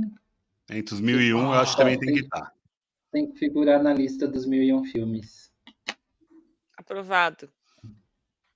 Que Faça vai, Lu, vai, vai, vou ter que reassistir. Você vai reassistir Rambo, Luana? Eu vou ter que reassistir Rambo, sabe por quê? Sabe, eu assisti faz tantos anos, lógico, né? É, é, mas sabe, quando, por exemplo, Goonies, você assiste de novo, você fala, nossa, mas nem é tão legal assim. Aí eu tenho, preciso assistir. Talvez eu bloqueie você semana que vem, tô brincando. Ó, Rambo, tem um episódio inteiro de Rambo aqui no nosso Obsessões. Oh. Você veja depois o nosso episódio, onde eu, Vitor, fiz a loucura de comparar com Clint Eastwood e com Woody Allen, Sylvester Stallone. Beijo, Sly. Tamo junto, mano. Eu preciso ver isso. Vai, Luana, vai um filme aí. Eu, eu não, gente, eu não sei, eu não pensei em nada, tipo, filme de guerra. Tem Na verdade, problema. olha, não, não sei. Não, de filme de guerra não sei, mas assim, se eu for pensar, tipo, em algum filme, tipo, de biografias que talvez seja um pouco mais, eh, sei lá, entertaining, tipo, de, de- em questão de biografia, com cientistas, tipo, deve- vocês devem ter indicado já na lista, eu não consegui, eu não, não sei se está lá. É Uma Mente Brilhante, tipo, eu acho que é bem mais legal como biografia. Não, não tá não. Boa. Não tá, não. Eu não acho tá, um não. filme É- muito é um bom foda. filme, eu gosto. muito bem feito, enfim, uma biografia de verdade. É, E a teoria de tudo também, outra biografia que eu achei muito foda. Calma, Luana, Já é um por vez. Calma, é um por vez. É, é o Porra, não podia ter falado, estava na minha lista, velho. O outro Essa é aí. roubada. Fernanda. Mas deixa ela falar, já que ela falou. É. Já falou, tá gravado. já. A teoria de tudo, eu vou bloquear. Pronto, eu já bloqueei a teoria de tudo. Uma mente brilhante eu mantenho. Uma Mente Brilhante é mais Pô, mas foda, por mas que, você que você vai bloquear a teoria do, do Steve Hawking, mano? A Eu teoria de tudo é o da, é o da garota ator, dinamarquesa. Né? É, não. É o É, É, o cara é tortinho lá. Você não curtiu, Vi? Stephen Hawking. Que cara tortinho, Fernando. Gente, desculpa aí, é Stephen Hawking. Ó. É Stephen Hawking. É. Eu acho o filme muito Oscar bait, sabe? Um filme muito, Sentimental. muito ok. Muito ok. É, Muito ok, vetou. muito passador de pano, muito Vetou, vetou, limpo, vetou. muito... Vetei, vetei. Oi, Fernando, você Vetei, dormiu já vou sem falar mais um. hoje. Não, falar, não, mas aqui a gente veta vetou, todo mundo, é uma putaria, não liga não. É... Bombástico, bom, Tá. Doutor Fantástico. Uou, caralho. Não assisti. É, não Como eu deixei de amar e comecei a amar a bomba. É. Maravilhoso, maravilhoso. Não o Doutor Fantástico é aquele que aquele da Marvel, né? Que tem os quatro e tal, né? Esse a gente já comentou aqui também, mas não é esse. Esse é o fabuloso, né? Doutor Fabuloso. Hum, É isso. E aí? Vai. Lê. Quem mais? é, não tem como não vetar. O, Fernando não falou nada ainda. Vai, Fê. Por que? Por Tá será? procurando, ele nem fez a lição de casa, Por velho. que será? Cara, olha eu- só. Deixa, deixa eu colocar um aqui rapidão, que tem uma, uma questão de, sei lá, tecnologia envolvida. Pegando o gancho do Matheus da inteligência artificial. Gente, O Predador é um filme emblemático, tem que estar em qualquer lista de mil e um filmes antes de morrer, gente. Porra, Arnold Vai, Schwarzenegger. o Leandro, eu vou deixar esse gostinho pra você, Leandro. Tem Eu só não vou vetar porque o Fernando ficou feliz com o meu Rambo. Nossa, que baixo Não, é- esse grupo aqui, Rambo- galera. O Rambo é uma coisa, o Predador.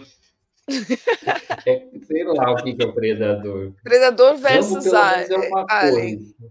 Não, não tô falando do Predador versus Alien. Eu fui muito claro na minha objeção aqui quando falei nessa tribuna sobre o Predador com Arnold Schwarzenegger 1980 e alguma coisa. Falou para ser vetado. Tá, Fernando. tá querendo Não, golpe. Ah, é bom o poder de veto, eu adoro. Vai, fala aí quem é o próximo. Ó, a vingança. Vingança nunca é play, né? Pro, pro Fernando. É o Leandro que ainda não Vai falou ler, tem mais né? um aí? Ah, eu vou citar um filme. Eu acho que eu, Veto. eu vou Bimple, Qual que é esse? Beeple. que é, é, é em português com uma mulher alta, mas é o filme é um filme russo. O Leandro É, vem é com esse mesmo- sabe que É é de- e pra ninguém Tão vetar. velho. baixo nível, ele acha que vai conseguir colocar de forma fraudulenta os filmes aqui, achando que a gente é tudo otário, que a gente não é culto, que a gente não conhece esses filmes russos. Mano, eu assisti esse filme russo e eu acho péssimo. Eu veto, Você acha péssimo o filme, Fernando? claro. Nossa, é um, é um tipo Claro. de filme que eu achei que você ia gostar. Não, eu não vi, eu veto porque eu não. Ah, Fernando. Não, você viu, Vi? Não, Ninguém não que vi, viu por esse isso que eu filme fico quieto. Ninguém, ninguém vê os filmes que ele bota, tem a mano. Você viu, cena. Matheus? Tem, tem uma cena tão Não que forte no filme que você, você, é, você prende a respiração, assim, aí você fala, puta, isso, isso, É isso é uma guerra, sabe? Não, mas. Porque, Uma mulher- porque mostra muito o cotidiano de duas mulheres. Ah, li, eu li, li, eu assisti. Eu assisti, eu assisti, eu assisti, eu assisti. O Criança filme morre. é bom, gente. O, o filme é bom. É, é- Eu lembro do é- Fernando é me recomendar horrível, esse filme. É bom. Pra falar a Eu verdade. assisti, eu assisti, Nossa, olha ele que reviravolta. Então, afinal, o Fernando viu o filme? E ele acabou de soltar um spoiler. Vocês ouviram? É. Ele falou, ah, Que- criança Que é Criança morre. mais. que é Ó, então você que tá assistindo, se for assistir, como é que é o nome? Uma mulher People. alta. Uma mulher alta. Também conhecido como uma mulher alta, Bim, a criança. Bim. Ah, Bim. Paul de polidense e Bim de Ah, feijão. tá, tá, tá. Nossa. Ah, O polidense de feijão. Fica na lista, é isso? Fica, fica. Fica. Então, o ok. Fernando assistiu, muito bem. Vai, quem mais tem de filmes aí? Ó, tem um. Tem um, não, na verdade tem vários, mas é um que eu gosto bastante, que eu costumo comentar também, que eu acho que inclusive as passagens é, meio que traumáticas do Oppenheimer, essas passagens que ele está convivendo com a culpa, uma certa fantasia e alucinação, me lembram muito esse filme, que é A Valsa com Bashir, né? Ah, Tem muito a ver com a memória de guerra e tudo mais, é uma Ó, animação. Acho que é do Oriente também, israelense, não sei. Agora, É israelense. Ô, não tá já na nossa lista Valsa com Bashir, Vi? Você não teria Não tá, colocado? Não tá, tá na minha lista aqui também. Boa, beleza. Muito bom, Matheus. Boa lembrança. Muito bom. Vou pegar aqui então Vai, Lu, você. não, Hiroshima, não tem Mon mais, Amour. gente. Ah, eu vi. Hiroshima consigo pensar em é nada.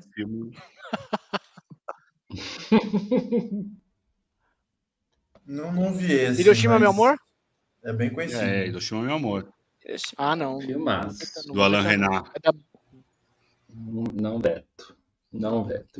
Também não veto, não, esse porque. Como é que alguém vai vetar um filme com Hiroshima no nome, né, gente? comentário. No É. episódio de hoje. Depois de Oppenheimer, é, exatamente. Pega super mal, o pessoal Chupa cancela. Oppenheimer. Vai ser cancelado. Ah, eu quero citar o meu aqui. Vai. Ah, hum, Veto. cara, máquina mortífera, né? Claro que é um Ah, não, Fernando. Porra, velho. tenho. Porra. Porra, Fernando. É filme de guerra. É filme. Porra. Ah, espera um instante. Por favor. É filme de guerra, de tiroteio, bomba. Tá? O tema é esse. Eu entendi o recorte, cara. Vocês fazem um tema muito amplo e a gente consegue colocar qualquer coisa. Eu gostaria de que vocês avaliassem a possibilidade de eh, Máquina Mortífera entrar nos nossos 1001 filmes antes de morrer. Ele é muito sim- simbólico para muita gente, eu sei. Ô, Fernando, Fernando, olha, É o Máquina Mortífera 2, tá? eu não vou, eu não vou vetar. E eu acho que ele tem que estar assim na lista. Mas é que no episódio de hoje. Mas não nesse de contexto. hoje, é um pouco Não, hoje não. Silvio, é isso? Hoje não, Silvio, é isso? Passa Hoje amanhã? não, Márcio. Hoje não, Silvio? Hoje É não, Márcio. A gente tem toda aquela questão, né? Para passar o arcabouço, a gente precisa de fazer alianças, né? Então, no caso, a gente Ah, beleza. mantém. beleza. Mas, por exemplo, Robocop, Robocop talvez pudesse Melhor. ter mais a ver, né? Teria um pouco mais a ver, talvez. É, O Robocop está no jogo, então, certo? Alguém vai vetar? Eu não veto. Colocou Não o sei, Robocop eu- no jogo, eu- Matheus? Eu- eu Não, Matheus, eu Eu não gostei. veto. Eu não veto. O Robocop é uma é excelente. releitura de, é uma- de Metrópolis. Até sair. O Leandro até caiu, mas ele ia falar bosta. Porque ficou assim a boca dele. Bó. Congelou quando ele falou. Uma bó. Você vai vetar, Leandro? Robocop? Voltei. Voltou, tá Voltou. aqui. Eu fui, eu fui censurado aqui pelo, pelo algoritmo. É, não gosto. Não, eu veto. Nossa, Robocop é super indispensável. Super indispensável. Vai ver outra olha o coisa. ato falho. Vocês estão Super, reclamando aí super de filme de é horas, mesmo. Ele quer. Ele É quer. justamente por ser indispensável que a gente quer colocar na lista, meu cara. É Exatamente indispensável isso. mesmo. O seu inconsciente, o seu ato falho revela aquilo, revela a verdade. psicanálise. Freud. Revela a verdade, seu ato falho. Jung. Eu- Bloqueou, bloqueou. A gente tem que aceitar, gente. Não, tá Vamos certo, aceitar. Beleza. tá. Ele bloqueou, zoando. bloqueou. Beleza, É voto de Minerva. seu. Todo mundo tem voto de Minerva aqui. Fala o seu aí. Eu vou trazer uma biografia, a baila, já que o Matheus está aqui. É, Gandhi, eu acho um baita filme. Ué, tem a ver com explosão? O cara só leva um tiro no final do filme, mano. é uma biografia, mano. Eu que não- Como assim? Eu que, eu que não entendi o assim, tema do bagulho. É, foda, Gandhi né, está para Oppenheimer, assim como Máquina Mortífera para Robocop, cara. O Gandhi, cara. O filme, a gente está falando de guerra. É, se bem que assim, o Gandhi. É, tudo bem, entendi, entendi, entendi, mais ou menos. Não, ele, ele Não, peguei, peguei, peguei a referência, peguei a referência. Não vi o filme. é um filme pacifista. Que fala Eu sou do guerra. PMDB, então eu vou ficar aqui de boa. Hum. E aí, Lê, você. E, ô, ô, Lu, você deixa passar Gandhi dentro dessa todas essas contradições que você viu aqui? Ah, eu de- eh, sendo que é uma biografia, eu também indiquei uma biografia. Então, se eu der um voto contra aí, eu vou, né? Vou, eu vou ter que fazer uma aliança nesse momento.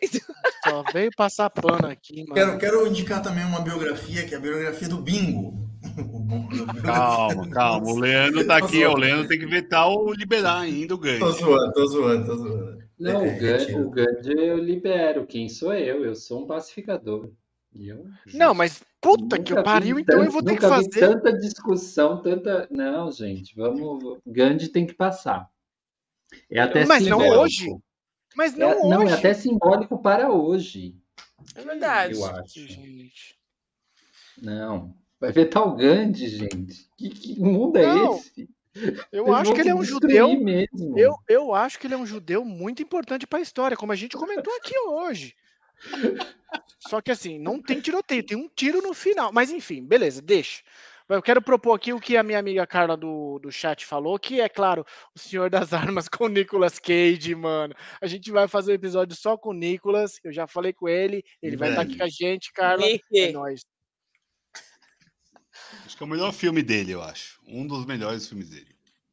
É, eu, eu- o Nicolas Cage é bom nesse filme e na série de palavrões do Netflix.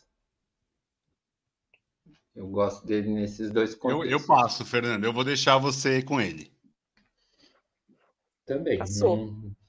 Senhor das Armas. Essa aí passou, essa aí passou, essa aí passou. É nóis, Carla. Gente, sabia que o El Chan tá completando 30 anos? E a gente tem um episódio aqui de Cinderela Baiana. Vejam também. Nossa, esse é Olha, um filme pra colocar lá nos mil e um pra assistir. Esse foi um dos filmes. Esse foi um dos que mais me, me motivou a, a, a, a retornar. voltar. Quase que eu apareci, cara. Quase que eu apareci. Porque realmente, né, é uma grande obra. Uma grande obra.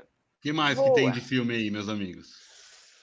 Eu tenho que indicar um que chama Esse Mundo é dos Loucos.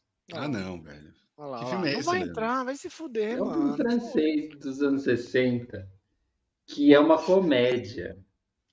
É que assim, o que acontece? Os alemães deixam uma bomba lá e vai um cara que tem que desarmar a bomba. Só que todo mundo fugiu da cidade porque sabia que a bomba estava lá. E só quem fica na cidade é o pessoal que estava preso no hospício.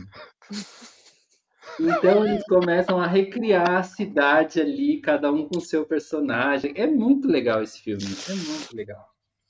Ah, ele, Adoro esse você, você sabe Qual que é o vender nome de ele. novo, Lê? Esse mundo é dos loucos em português, mas em francês é Le Roi de Cœur, o Rei de Copas. Hum, E aí o, o- esse soldado que vai lá com essa função de soldado, enfim, é outra patente que vai lá com essa função de desarmar a bomba, ele encontra uma cidade cheia de gente louca. É, é muito bom, é muito bom. Muito bom. Ó, na- eu- Como que eu vou bloquear o Leandro com essa eloquência? É, meu, ele é lindo, cara. Ele sabe vender esse filho da Le- Me seduz, me seduz. Super sedutor. Ó, na esteira do Leandro, eu já vou mandar aqui o Bastardos Inglórios, porque eu acho Isso, que claro. tem que tem que estar, né? Mas tá na lista já, não tá? Deve estar. Acho que não. Não, a gente andava, a gente andava meio cancelando. Estava bloqueando né? o Tarantino. A gente, vírgula. Vocês, né? A, a gente sim, porque isso aqui Invader. ainda é uma sociedade. Uma democracia. daqui, Eu não cancelei tanto Tarantino. Mas esse é um bom filme para estar nessa lista, eu acho justo. É, faz todo Provável. sentido. Eu posso indicar um filme ruim, mas representativo? Daí a gente bloqueia. Eu já, eu já indiquei um, né? Foi o primeiro. Não, é um filme, é um filme japonês que é O Nascimento do Butô. Ixi, Conta a história do Butô. Eu acho importante. Beleza. Conta o nascimento de quem? Do Butô. Butô, Vitor. Butor era um Butô. judeu que foi japonês, Ah. que criou o butoísmo, tá? Porra, mano. Porra. Estudar, Eu sou cara. muito ignorante. Desculpa, Fernando. Eu sou Não, iniciante aqui, Butô- meu. Estudar, Não, mano. Butô é uma, é uma dança japonesa, é dança, dança, dança japonesa contemporânea. E toda essa inspiração dessa dança, ela foi criada pelo Hijikata e pelo Kazuo Ono a partir do que eles viram no Japão pós-bomba atômica. Então é uma dança do terror, basicamente, assim. E é, é muito é muito difícil de ver às vezes, sabe? E, mas é muito representativo, assim. Mas Quando por que o o filme é ruim? que- Você, você veio falando que o filme é ruim. Por que, que ele é ruim? É, o filme poderia ser melhor, assim, porque é tipo, é um, é um documentário, sabe? Mas é porque não tem. Como é que eu vou dizer? Dinheiro. É, não, não chega, não chega a gente referências, assim, para dizer de filme, sabe? Tem alguns documentários do Kazuo Ono, tem alguns documentários do Hijikata, mas eu acho esse um pouquinho mais palatável. Então, esse eu indicaria. Ah, mas pode. Eu posso, eu posso eu mesmo me vetar, então, e já fiz a citação. E se Cara, você isso- quiser, procura aí no Google. Buto. Hijikata, Kazuo Ono e o que é essa dança, né? Qual é a estética que eles estão propondo? Imagina É. o cara lá vendo, né, a lista, né? O cara vendo lá, pô, meu filme, meu filme mutou. Aqui, vou assistir esse aqui. Mas não, achei, achei, Mas achei. a dança, a dança é, assim, a dança não, mas a bomba ela inspirou algumas coisas que, que hoje, por exemplo, na, na minha vida e na vida de muitas pessoas faz muita diferença, né? Por exemplo, a dança, o butô, que é uma coisa que eu admiro bastante. Alimentação macrobiótica, né? A ali- alimentação macro- macrobiótica, ela- eu acho ela, ela poderosa porque ela foi desenvolvida no intuito de é, fortalecer pessoas que tinham presenciado o que foi a bomba atômica, que ainda estavam sob os efeitos da radiação. Surge aí a alimentação macrobiótica. Obrigado, Kikuchi. Obrigado, Kikuchi. Vai lá no Kikuchi comer na liberdade, eu recomendo. Tá bom? Pô, bom. E o restaurante, a gente pode vetar também? Não. Matheus é da Vigilância Sanitária. Ó, É isso, tem um gente. filme. Tem Acabou, né? mais Vai. coisa? Tem Ah, mais. Não, vai, Tem um fala seu aqui filme. que eu acho que tem que estar nessa lista, que é o Hannah Arendt, né? Porque ele é um Não. filme de contexto, né? De contexto, ali é um contexto. De guerra, né? É. É, Aí, tá vendo? Vai abrindo as portas, vai entrando qualquer coisa.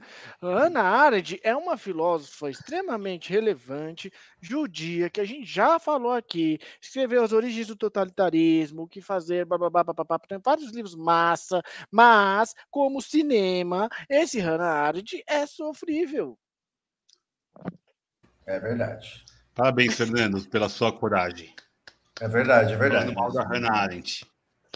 não, não do pensamento Não dela. dela, do filme, né? É, O filme é meio, meio bobinho mesmo. É, o filme é ok. É ok. Vetou, Mas a gente vetou, pode falar Vetou, vetou. da tá lista bom. de Schindler. A lista de Schindler tem que entrar.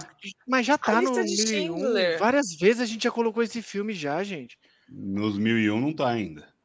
Então tá, já é uma questão de honra. Esse era o último que eu anotei. Eu vou falar, mesmo já tendo muito tempo, que é um filme que eu gosto muito. Já comentamos aqui.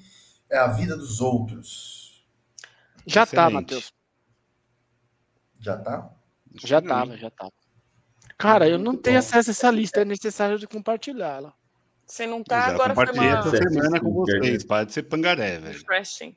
Compartilhou? Ó. Eu vou. vou até com a. Luana hoje. Foi. Tá lá, Luana? Caraca, mano. Eu vou colocar aqui. Se a Eu vida, se a vida dos outros já tiver, eu não coloco porque já está. Não tem problema. Muito bom. Mais algum? Mais algum? Não. Não. Ah, por que Eu os sinos que- dobram? A Carla tá falando aqui no chat. Por que os Eu sinos dobram é um filme. filme é.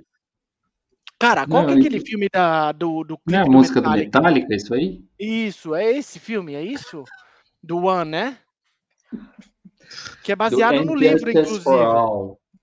Porque É no dobram a música do Raul Seixas, né? Também é a música dos Raul Seixas, Matheus. Você tá hoje totalmente seixista, né? Mas Hoje então, por que é- os dobram? X. Alguém vai vetar? Não, eu não veto. Não, mas é bom, é só assistir o filme do... do, Não do veto. do- É, não, do- gente. do. Põe, no chat, põe aí no chat que o chat sempre tem razão. Isso aí. Eu não veto. É, o chat é soberano sobre a gente. Só que não. É que a gente bloqueia também. né? Foda-se. Eu também. Também Eu tenho um um último aqui. com é, Xuxa e os Trapalhões. vai, tá Eu zoando. tenho aqui Guerra ao Terror, da Catherine Bigelow. Eu acho um filme de bomba e muito bom filme. É um ótimo filme. Ah, mas se for colocar... Tá bom, então vai ter que colocar Terra de Ninguém também. Você pode colocar o qual você quiser. Você tem que falar e te bloqueia ou não, velho. O problema é seu. Ó, tipo, Não, não. Não, não, calma. Terra de Ninguém é basicamente a história ali que passa no leste europeu, em que um cara coloca um, um cara que tava num. É Tava Palestina, desacordado né? em cima de uma bomba. Não sei se é Palestina, acho que é mais leste europeu, eu vi, não lembro não. Mas assim, coloca o cara em cima de uma bomba, e aí a história é como é que tira esse cara de cima de uma bomba uma vez que ele já acionou a bomba, entendeu? Se tirar, ele vai explodir. Justo. Essa é a A ideia Carla do filme. colocou aqui, ó, Apocalipse Now. A gente esqueceu. Já está, já está, já está. na lista. Já está. Já está. Apocalipse não Já tá, está, cara. Já está na lista. Então entra Guerra ao Terror e Terra de Ninguém, Terra de ou ninguém. alguém vai vetar? Não, não vai vetar, não. Não. Não, não veto, não. Acabamos? Tá bom. Bem, Acho que tá bom. Acho que consigo hoje, colocar o meu ali. hoje- Acabou. Por hoje é Tá só, Tá bom. Márcio. Fado. Porque se, se entrar nessa ideia de explosão, gente, pode colocar, sabe, papaléguas, pica-pau. Mad Max. tudo, tudo, Mad Max, todos os desenhos. Tom e Jerry. Chacabum, Isso é- explosão, Chacabum é a dança do verão. Porra, velho, Chacabum é maravilhoso, velho.